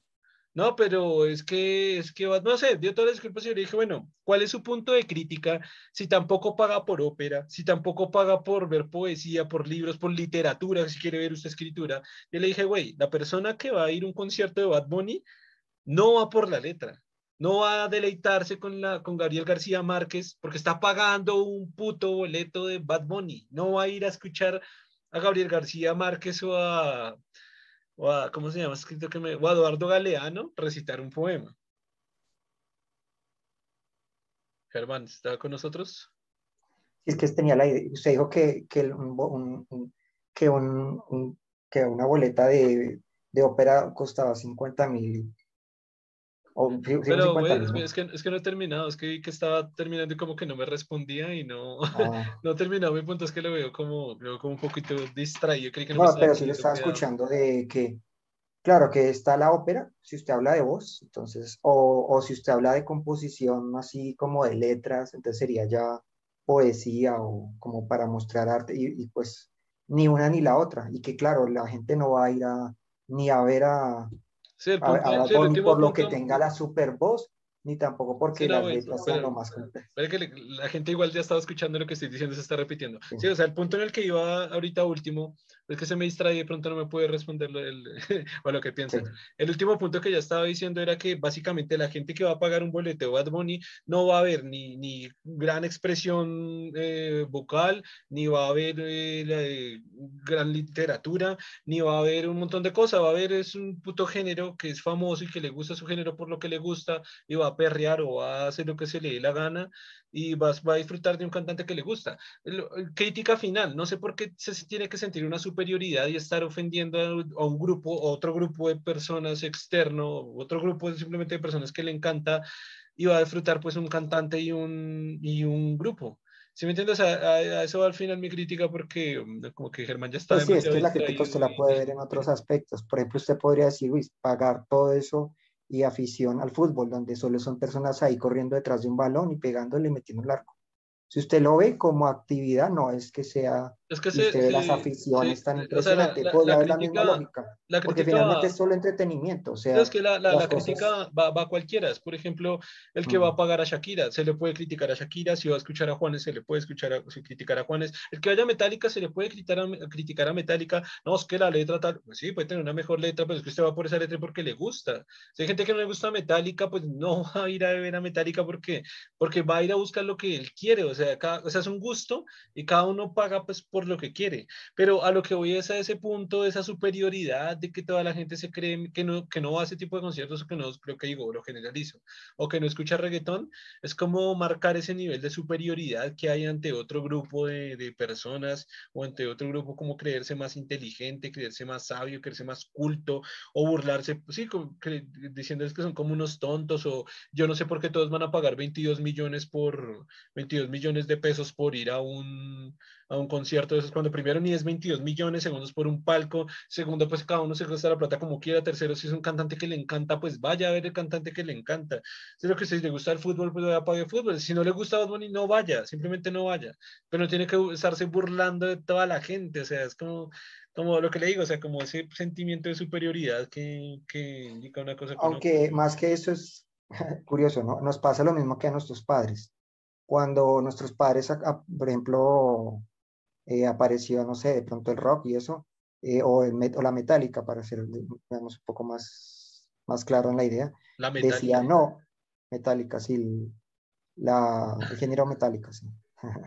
La metálica, me- el género metálico. sí. Cuando aparece este género, Pero, güey, y güey, güey, entonces, está cayendo en una confusión súper común que hay en toda la gente. Metallica no es un género, Metallica es una banda. sí, sí, yo sé. Entonces, ¿para qué acaba de decir que el género Metallica? Acabo de decir que el Ah, género Metallica y que la meta, cuando surgió la Metallica. Pues es una, es una confusión súper, súper, súper común que hay, pero Metallica es una banda, no un, no un género. El género puede ser eh, thrash metal, eh, heavy metal, el metal, metal. perdón, sí, el metal, no, no metálica, sí, el metal, es una El banda. metal. El género metal, sí. Género metal, perdón, es que el metal. Género metal, sí, sí, sí. sí. Género metal. Eh, el género metal, cuando apareció este género, digamos, eh, le pareció lo mismo a los padres que decían, uy, usted cómo puede seguir este grupo que solo gritas, ¿sí? Tiene la misma noción que no tiene esa letra tan hermosa que tenía, no sé, por dar ejemplo, los boleros, los, sí, la música.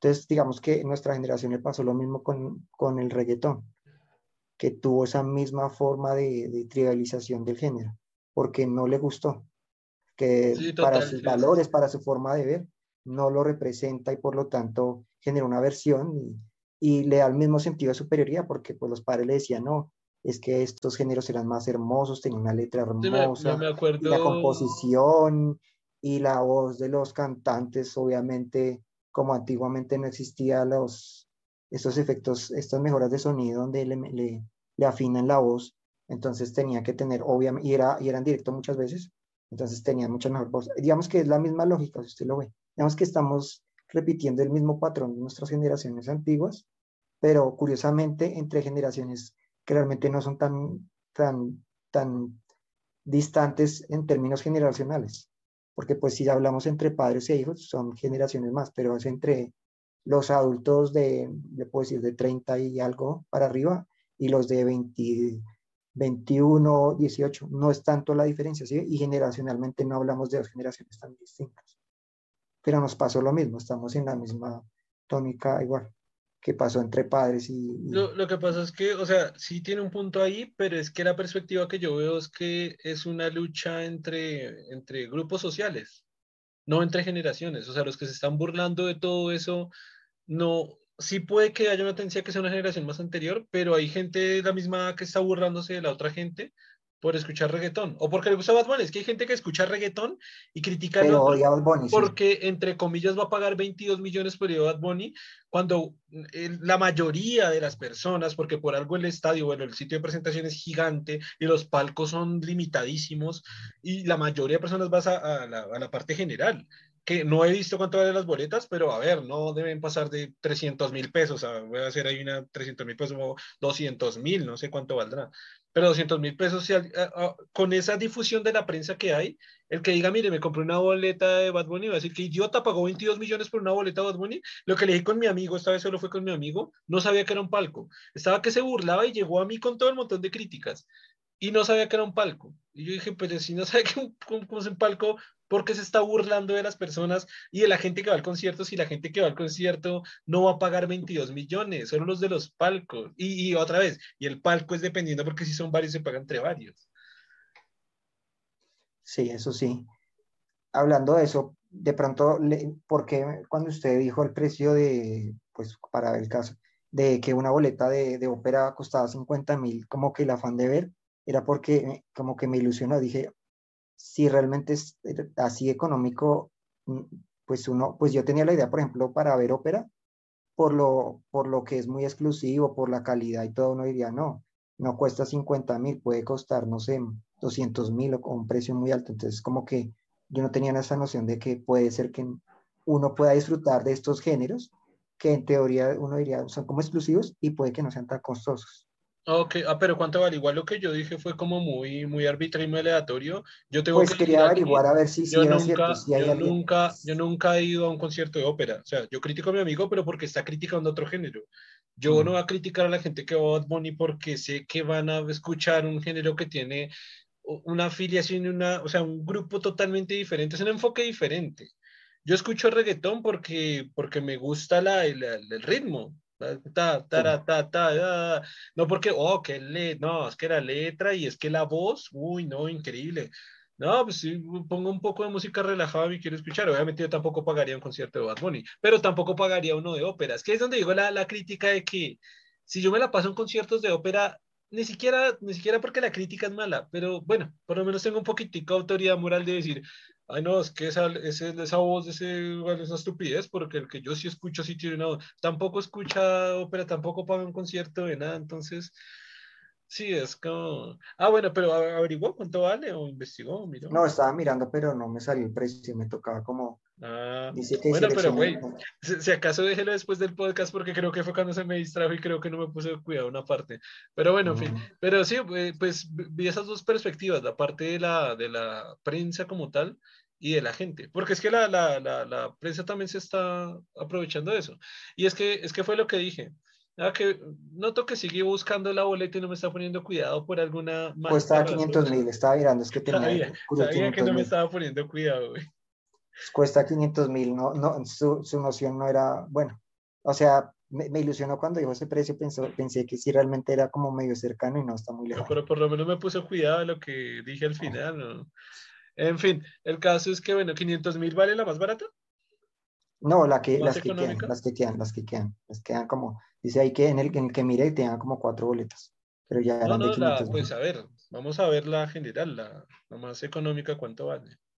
Tocaría mirar en otro lado donde, porque tocaría mirar, tocaría, mejor dicho, después averiguo bien de pronto, porque este es como, ya como que no quedan boletos, dice que quedan cuatro. Sí, porque, porque pero güey, espere, espere, espere que nos desviamos del podcast y yo me puedo hablar del podcast y usted se distrae y después no me puede dar la retroalimentación. En fin, eh, pero si me puso cuidado lo que acabé de decir o no, tampoco. Mm, no estoy seguro. lo último que... Concentrado, concentrado. Estaba diciendo que una de las perspectivas que estaba criticando anteriormente y también mm, veo mal es el, es, el, es el papel que está jugando la prensa ahí. Es el papel que están jugando los periódicos y los, y los sistemas de información. ¿Por qué? Porque eso fue también un comentario que vi, pero a veces digo, güey, sí, estudiar cinco años de periodismo, o sea, joderse cinco años estudiando periodismo para trabajar en el tiempo precisamente, que es lo que estábamos hablando hace nada, uno de los periódicos más famosos de Colombia, para escribir una nota de que esto vale la, la, la, la boleta de Bad Bunny, dele clic aquí y entrar y decir, ay, sí, estas son las entradas y esto vale o sea, ¿a dónde ha llegado la prensa? ¿A dónde ha llegado la, la, la, la información, el derecho a la información que tenemos todos? ¿Hasta dónde se degradó esa carrera? ¿Hasta qué punto se puede degradar esa carrera? Que le paguen a un periodista para que escriba un artículo de cuánto vale la boleta de Bad Bunny y que pongan el titular. La boleta de Bad Bunny vale 22 millones. sí pero es lo mismo de, digamos, cómo, cómo está funcionando la, la, prensa, por el, digamos, lo importante es traer la, la, mayor atención posible de esa manera, o sea, puede ser eh, teniendo noticias muy tendenciosas, eh, básicamente lo que quieren es lo que a veces digo, de que lo importante no es la buena fama, sino, sino que usted tenga fama, ¿sí? ¿Se acuerda lo que usted se planteaba? Era esta cuestión igual. Ah, no, Por parte de Bad Bunny, perfecto. Bad Bunny tiene una fama. De hecho, acabo de quedar como el. Quedó como, como el cantante, no sé, no sé llamarlo cantante, pero bueno, como el artista, vamos a decir, el artista que más escuchan en todas las plataformas del mundo. Acabo de quedar.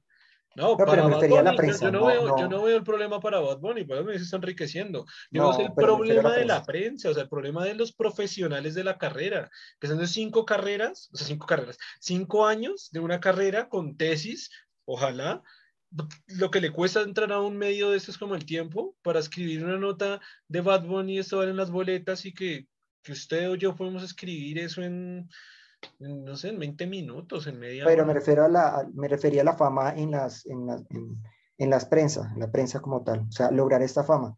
No importa que, que todas las noticias sean así tendenciosas, no, sea, no importa que sean eh, o, o, sean em, tontas o, o, que de alguna forma no tengan mucha relevancia. Lo importante es que tener fama, o sea, me refiero a atraer, atraer lectores de alguna forma. Claro, pero... Es, lo importante realmente. no, pero de nuevo, de nuevo. no, pero lo que, lo que usted estaba planteando lo entiendo, pero como finalmente el, editorial y el, y el director de la, de, la, de la prensa es el que toma las decisiones, pues le dice a este periodista, no, usted tiene que, que de, hablar de este tema. Puede ser ni siquiera que los periodistas tengan esta visión, sino que les toca, o sea, llegan a estas prensas y les toca hablar de esos temas que son superfluos y, a veces irrelevantes o tendenciosos o, o, desinformativos, porque es así la, esa es la, la visión editorial, es así. El, la, la, noción que tiene el diario, porque lo que quiere es fama, por eso me refería a fama, o sea, ah, no importa tener mala fama, o sea, no importa ser un periódico o un, una revista, eh, sí, que sea muy mala y que sea tendenciosa y que sea, lo importante es que genere noticias o genere artículos que generen esta fama, generen esta atención de querer leerlo. Así sea que no sea constructivo. Entonces, eh, bueno, no sé si volver a semana, pero semana eh, plantea noticias donde habla mal o de, un personaje y otro. Y usted ya sabe que eh, la visión que tiene semana, pero le da el morbo porque lo plantea de qué fue lo malo que dijo de, un candidato, de, ¿sí? porque es la noción que tiene, esa es la perspectiva me refería a esa fama, no lo que hacen los periodistas, porque yo creo, pensaría que muchos periodistas no tienen esa noción, o sea, estudian y quieren transformar, quieren hacer algo mejor, pero llegan a estos periódicos o a estas revistas y le dicen, bueno, es así, usted tiene que hablar de estos temas, tiene que ser así. Entonces, pues, ellos no es que tengan mucho... Pues es su trabajo al final, sí. Pero, pero triste, o sea, triste, sí, muy triste que, y como ya lo dije en un podcast anterior, en una investigación que hice, creo que fue en el anterior justo, no me acuerdo, en un podcast cuando yo dije, creo que ya lo he dicho como en dos o tres podcasts, que justo en esa investigación que hice y, los periodistas son una de las carreras peores pagas de, del país y en varios países del mundo, son de las peores pagas. Y, y, si es tan mal paga y llegar así, lo que usted dice, porque el dueño le dice, bueno, hoy, hoy tocó escribir de Maluma, vaya a escribir ahí, vaya a escribir cuánto vale la boleta.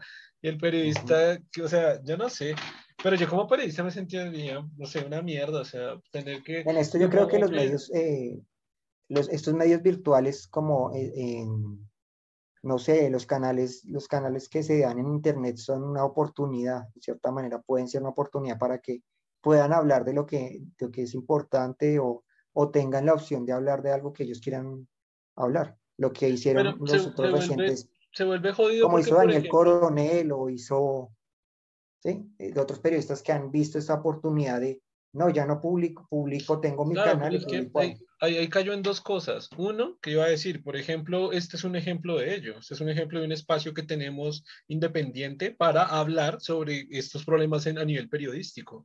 Y dos, que esto es algo que ya, ya comenté en un, en un capítulo y ya se lo he comentado a Germán fuera del podcast, que vea el ejemplo que señaló. O sea, Colombia que tiene una fama tremendísima en Colombia, es uno de los mejores periodistas de Colombia, pues si él se abre su espacio independiente, pues ya, ya va a ser famosísimo y ya va a tener un montón de reproducciones. Pero si un periodista se acaba de graduar, claro, si un periodista se acaba de graduar y listo, voy a abrir mi espacio independiente para trabajar, ya, ya, ya, ya nos hemos dado cuenta que se muere de hambre también. No, pero no necesariamente que lo, lo abra así, sino eh, la oportunidad en estas revistas independientes, en estas revistas que, que viven es así, ¿no?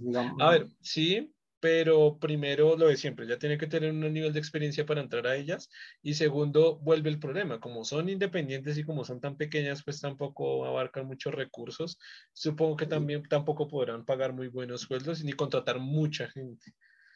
Entonces se vuelve el problema casi igual, ¿no? Entonces, como el tiempo sí recibe muchos periodistas porque tienen que escribir de Bad Bunny, de Shakira, de Maluma, de Epa Colombia, de la señora que se le regó un café en la calle, de los venezolanos, de tienen que un montón de, un montón de cosas en tanta profundidad. Pues sí, contrataron un montón y quizás, quizás puedan pagarles un poquito más se vuelve, se vuelve, sí, se vuelve al final como un negocio redondo, así como dicen, negocio redondo al final, ¿no? Estamos un poco los de periodistas para que publiquen nuestras basuras y como tenemos más reputación, lo que usted dice, mala fama, buena fama, pero tenemos reputación, pues nos van a leer, entonces trabajen para nosotros y escriban de Maluma, de qué, Bad Bunny, lo que sea. Sí. Hay que, pero digamos, veo una oportunidad en ese sentido, de, de estas revistas independientes, de estos periódicos independientes, como tratar de salirse de esta noción y, de evitar las, noticias tendenciosas, las, tratar de informar de cosas importantes y tener la profundidad necesaria. Digamos que esta es una oportunidad. Obviamente, quién sabe si qué tanto éxito pueden llegar a tener, pero pues es como la, una, una, luz en esta, en, esta realidad actual. Creo que es la única luz que yo veo en ese sentido. Sí, pues sí, pues más o menos lo que le digo, porque sí, o sea, si no tienen muchos recursos, si no tienen, pueden contratar mucha gente. Y, y, es que está feo eso, al final, si yo pongo, es lo mismo que acabo de decir, si yo pongo sobre la boleta Bad Bunny y todos se cagan de risa y todos se burlan de toda esa gente, es lo que digo, ese problema social, pero se hace una puta noticia con un tráfico de millones. Esas noticias le llegan a 2, 3, 5 millones, 10 millones de personas. Mientras que el periódico independiente dice, hoy vamos a hablar sobre los líderes sociales que mueren en Colombia y vamos a centrarnos y profundizar en eso y somos un medio independiente. La gente quiere ver Bad Bunny, la gente así no le gusta quiere hablar de Bad Bunny. La gente que odia Bad Bunny quiere hablar de Bad Bunny. La gente que le gusta Bad Bunny quiere hablar de Bad Bunny. La gente que odia Bad Bunny quiere hablar de Bad Bunny. La gente, toda la gente quiere hablar de Bad Bunny. Ah, le va, valen verga los líderes sociales. Quieren hablar de Bad Bunny. Y como todo el mundo quiere eso y el periódico se los ofrece, ¿ves cómo coger una salchicha y echársela a un perro? Pues es lo que el perro quiere, pues se la va a comer. Sí, digamos que el problema es que no tenemos una audiencia que esté lo suficientemente interesada en nosotros. Claro, es que la pues es, el tema del día. Sí. Pues, pues digo que es un negocio redondo, o sea, todos somos culpables, todos somos. Voy a meter todos, o sea, un medio gigante que contrata mil periodistas que escriben lo que él diga, medios independientes que no tienen recursos, no tienen mucha plata y no pueden contratar a muchos aquí, les pagan poquito, y todos nosotros que nos encantan las noticias de mierda. Entonces, todo se alimenta. Otra vez, entonces, como nos encantan las noticias de mierda, vamos a ver que tiene mala fama, buena fama, pero que tiene mucha, mucha, sí, mucha fama, eh, que tienen periodistas para que hagan noticias de mierda, y, todo se vuelve una maquinaria, al final todo se un círculo ahí. Sí, es como lo irrelevante de eh, quieren saber eh, qué, qué, ropa está usando el hijo de, no sé, por decirte, Shakira. Eso es lo más relevante. Y, y, tiene periodistas investigando cómo es su vida, dónde estuvo. Eso es lo que es relevante para el mundo y lo muestra que es relevante porque la gente le pone en eso, ese artículo, y quiere leerlo, quiere ver que, cómo se llamó el hijo, dónde nació, o sea, es la relevancia y un problema que, problemas que nos compete a todos que realmente son muy relevantes porque de, la, de lo que ocurre ahí, pues dependemos todos, no leemos nada, entonces sí, claro, ese es el problema, esa, la cultura de la, bueno, de las tupillas, por decirlo así. sí, que sí, o sea, dígalo, dígalo abiertamente, que esa es la cultura de la estupidez. Y, güey, y no me quiero excluir, no quiero ser como, ay, yo sí leo libros, sí literatura. No, güey, yo igual sí estoy intentando salir de las redes sociales y siempre les, por favor, aconsejo lo mejor que puedan hacer es salir de todas las redes sociales. No puedo porque tengo el proyecto y por el proyecto tengo que publicar en gente inteligente, science, etcétera, bla, bla, bla, bla. Pero sí que, o sea, trato de abrir cuando abro mi home, trato, güey, se lo juro, que como yo sé cómo funcionan las redes sociales, las redes sociales funcionan en su home, ¿cómo se llama eso en español? Que siempre se me olvida, el home es, ¿cómo se llama? El feed. Inicio, inicio, inicio. El inicio, el inicio. Eh, Cuando uno va al inicio, la primera noticia por algoritmo tiene que ser la más enganchadora, tiene que ser la más, la más morbosa para su propio pensamiento, porque no es la más morbosa para todo el mundo, que a ver, normalmente la más morbosa para todo el mundo es la que uno funciona porque uno está dentro de las mayorías, pero ni siquiera le pone la más morbosa que a usted le tenga que gustar. Y güey, se lo juro, mire, yo voy al home y pongo la mano así. Se ve con mi celular acá. Voy a hacer aquí la simulación con mi celular voy, clic, le doy clic al home y pongo la mano, así literal. Le doy al home para, porque aquí tengo que cambiar mi perfil agnóstico razonable y hacer las publicaciones en agnóstico razonable y gente inteligente, bla. Entonces pongo mi mano acá, hago el cambio y comienzo a trabajar en el proyecto así.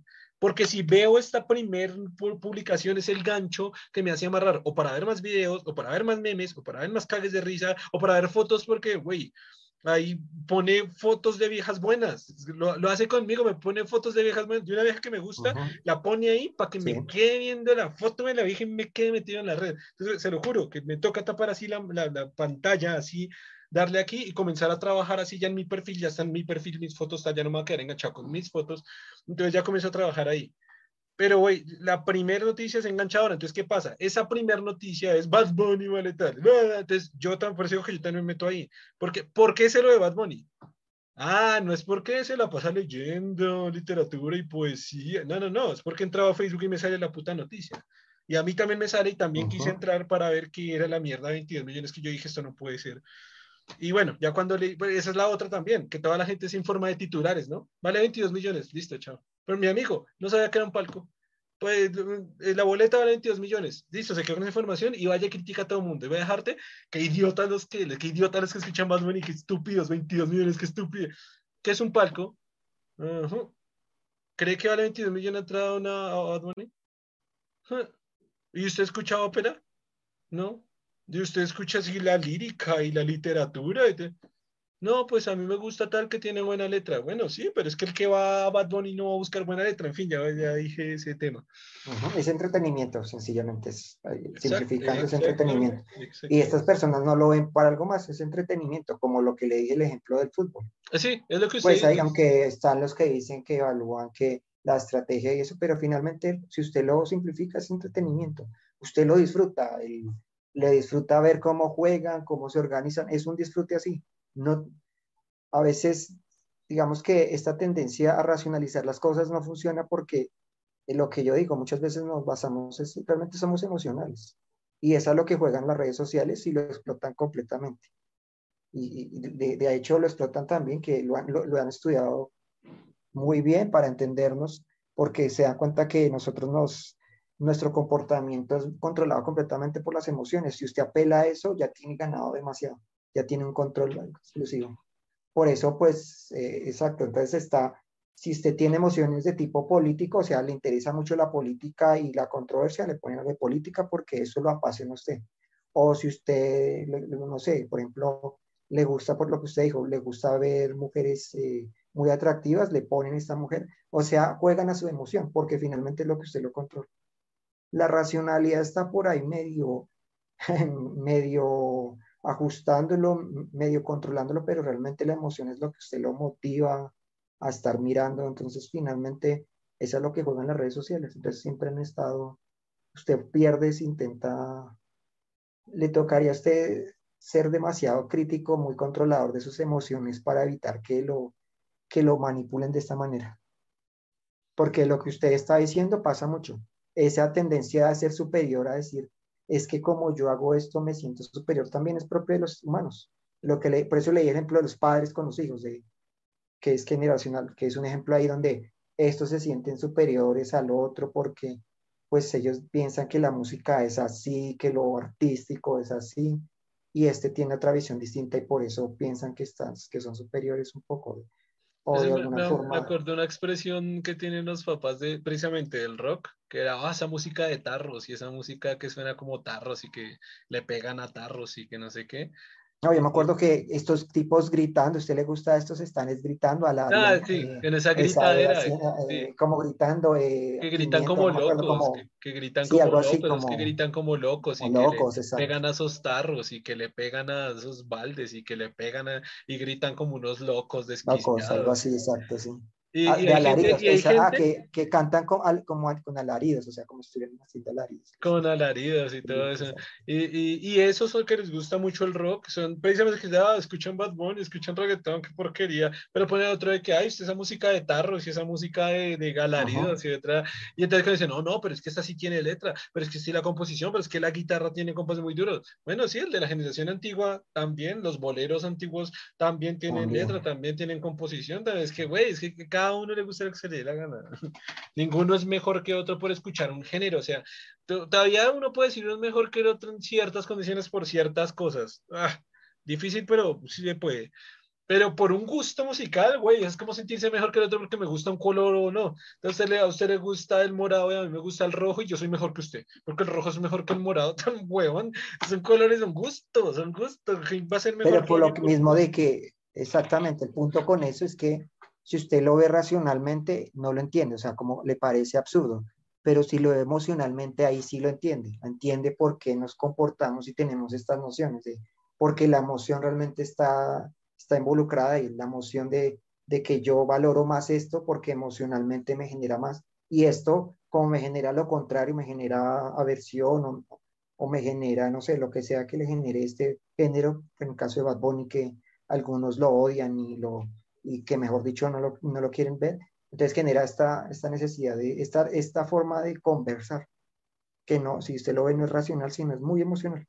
Ese es el punto de analizar estas cosas cuando usted las ve en forma racional, como que le parecen extrañas, pero cuando usted ya las ve en forma emocional, entiende, ah, por eso lo hacen, porque está implicado esta cuestión, ah, Ahora sí tiene eso sentido. eso se lo había explicado yo en dos podcasts, ¿se acuerda? Justo lo que acaba de decir, de cuando se hace muy absurdo a nivel racional, si se ve a nivel emocional como que tiene sentido, por lo menos a nivel, a nivel emocional. Que el primero fue con, con José, el médico que estuvo invitado la vez pasada.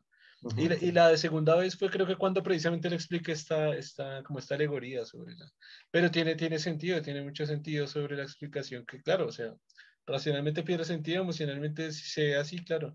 Pero claro, es como lo que usted decía, es como, como la implementación de tres emociones. Una, el creer que mi gusto es mayor y otra, el creer que yo soy mejor, que superior al otro porque tengo este gusto. ¿no? Porque, eso pasa en todos, ¿no? Lo de yo me siento superior a usted, por ejemplo, si lo vemos así, porque yo sé más cosas que usted, porque yo tengo más estudios que usted, ya viene así. O yo me siento superior a usted porque mi gusto artístico es mejor. Digamos, eh, es mejor, lo veo mejor, o sea, porque yo escucho ópera, entonces soy mejor, o no sé, o sea, porque tengo un gusto musical que para mi modo de ver es superior al suyo, y así. puede ser por la parte intelectual, puede ser por la parte artística, puede ser inclusive por la política, puede ser por muchos aspectos. Usted, eso es propio, diría que muy propio del ser humano, tener esta noción de que porque, porque yo tengo esta visión y usted no la tiene, yo soy superior y usted es inferior, sí, eso sí. Sí, al final, como en general también se puede aplicar, ¿cierto? Como a las generaciones del todo. Sí, puede ser lo que digo político, puede ser pues cuestiones artísticas, por cuestiones inclusive por, por gustos, porque usted, usted le gusta, digamos, de fútbol, a usted me gusta el fútbol, pero a mí me gusta el tejo. Ya por eso ya usted es un niño porque le gusta el tejo, ¿sí? Sí, puede ser en las típicas, como a mí me gusta el golf y a usted el fútbol, entonces yo soy mejor porque no estoy con toda la play y tal, güey, son deportes. Y está, hablamos de un deporte y no, hay muchas diferencias. Uno es, uno es individual, uno es con un palo, otro es con personas con jugadores. No es la diferencia, si usted lo ve racionalmente, no hay una gran diferencia. Pero ya por eso yo soy de mejor, yo soy mejor que usted, yo, tengo mejor gusto que usted, yo soy más exclusivo que usted, así. Y en cualquier cosa se expresa lo que le digo, con, con, deportes, con música, con, con arte, con, con política inclusive, puede ser, ¿no? Que yo tengo, uy, mis nociones políticas son más precisas que las suyas, usted es ignorante, y así, y así, filosóficamente igual, yo soy un filósofo mejor porque yo me dice, sí, todo eso es así, es esta noción, y no, no, no debemos vernos de esa manera. Puede ser que su noción no sea más precisa que la mía, puede ser, digamos, la mía puede ser digamos, un poco más precisa o tenga más conocimiento sobre el tema. Pero eso no implica que me haga superior. No, no, no funciona así. Sencillamente, eh, si hablamos de ignorancia, usted ignora un poco más que yo. Pero si hablamos en términos generales, la ignorancia es general. Porque si hay de otro tema, usted puede ser que sea ignorante. Digamos, usted puede que sepa mucha filosofía, pero el otro, pero no tiene ni idea de, de fútbol. Y este es un experto. Y este le puede ganar muchas veces y eso no lo hace usted mejor o peor que la otra persona. Usted es ignorante en muchas cosas y otro puede ser muy sabio en otras cosas que, que para usted no lo son relevantes, pero para él lo son. Y así.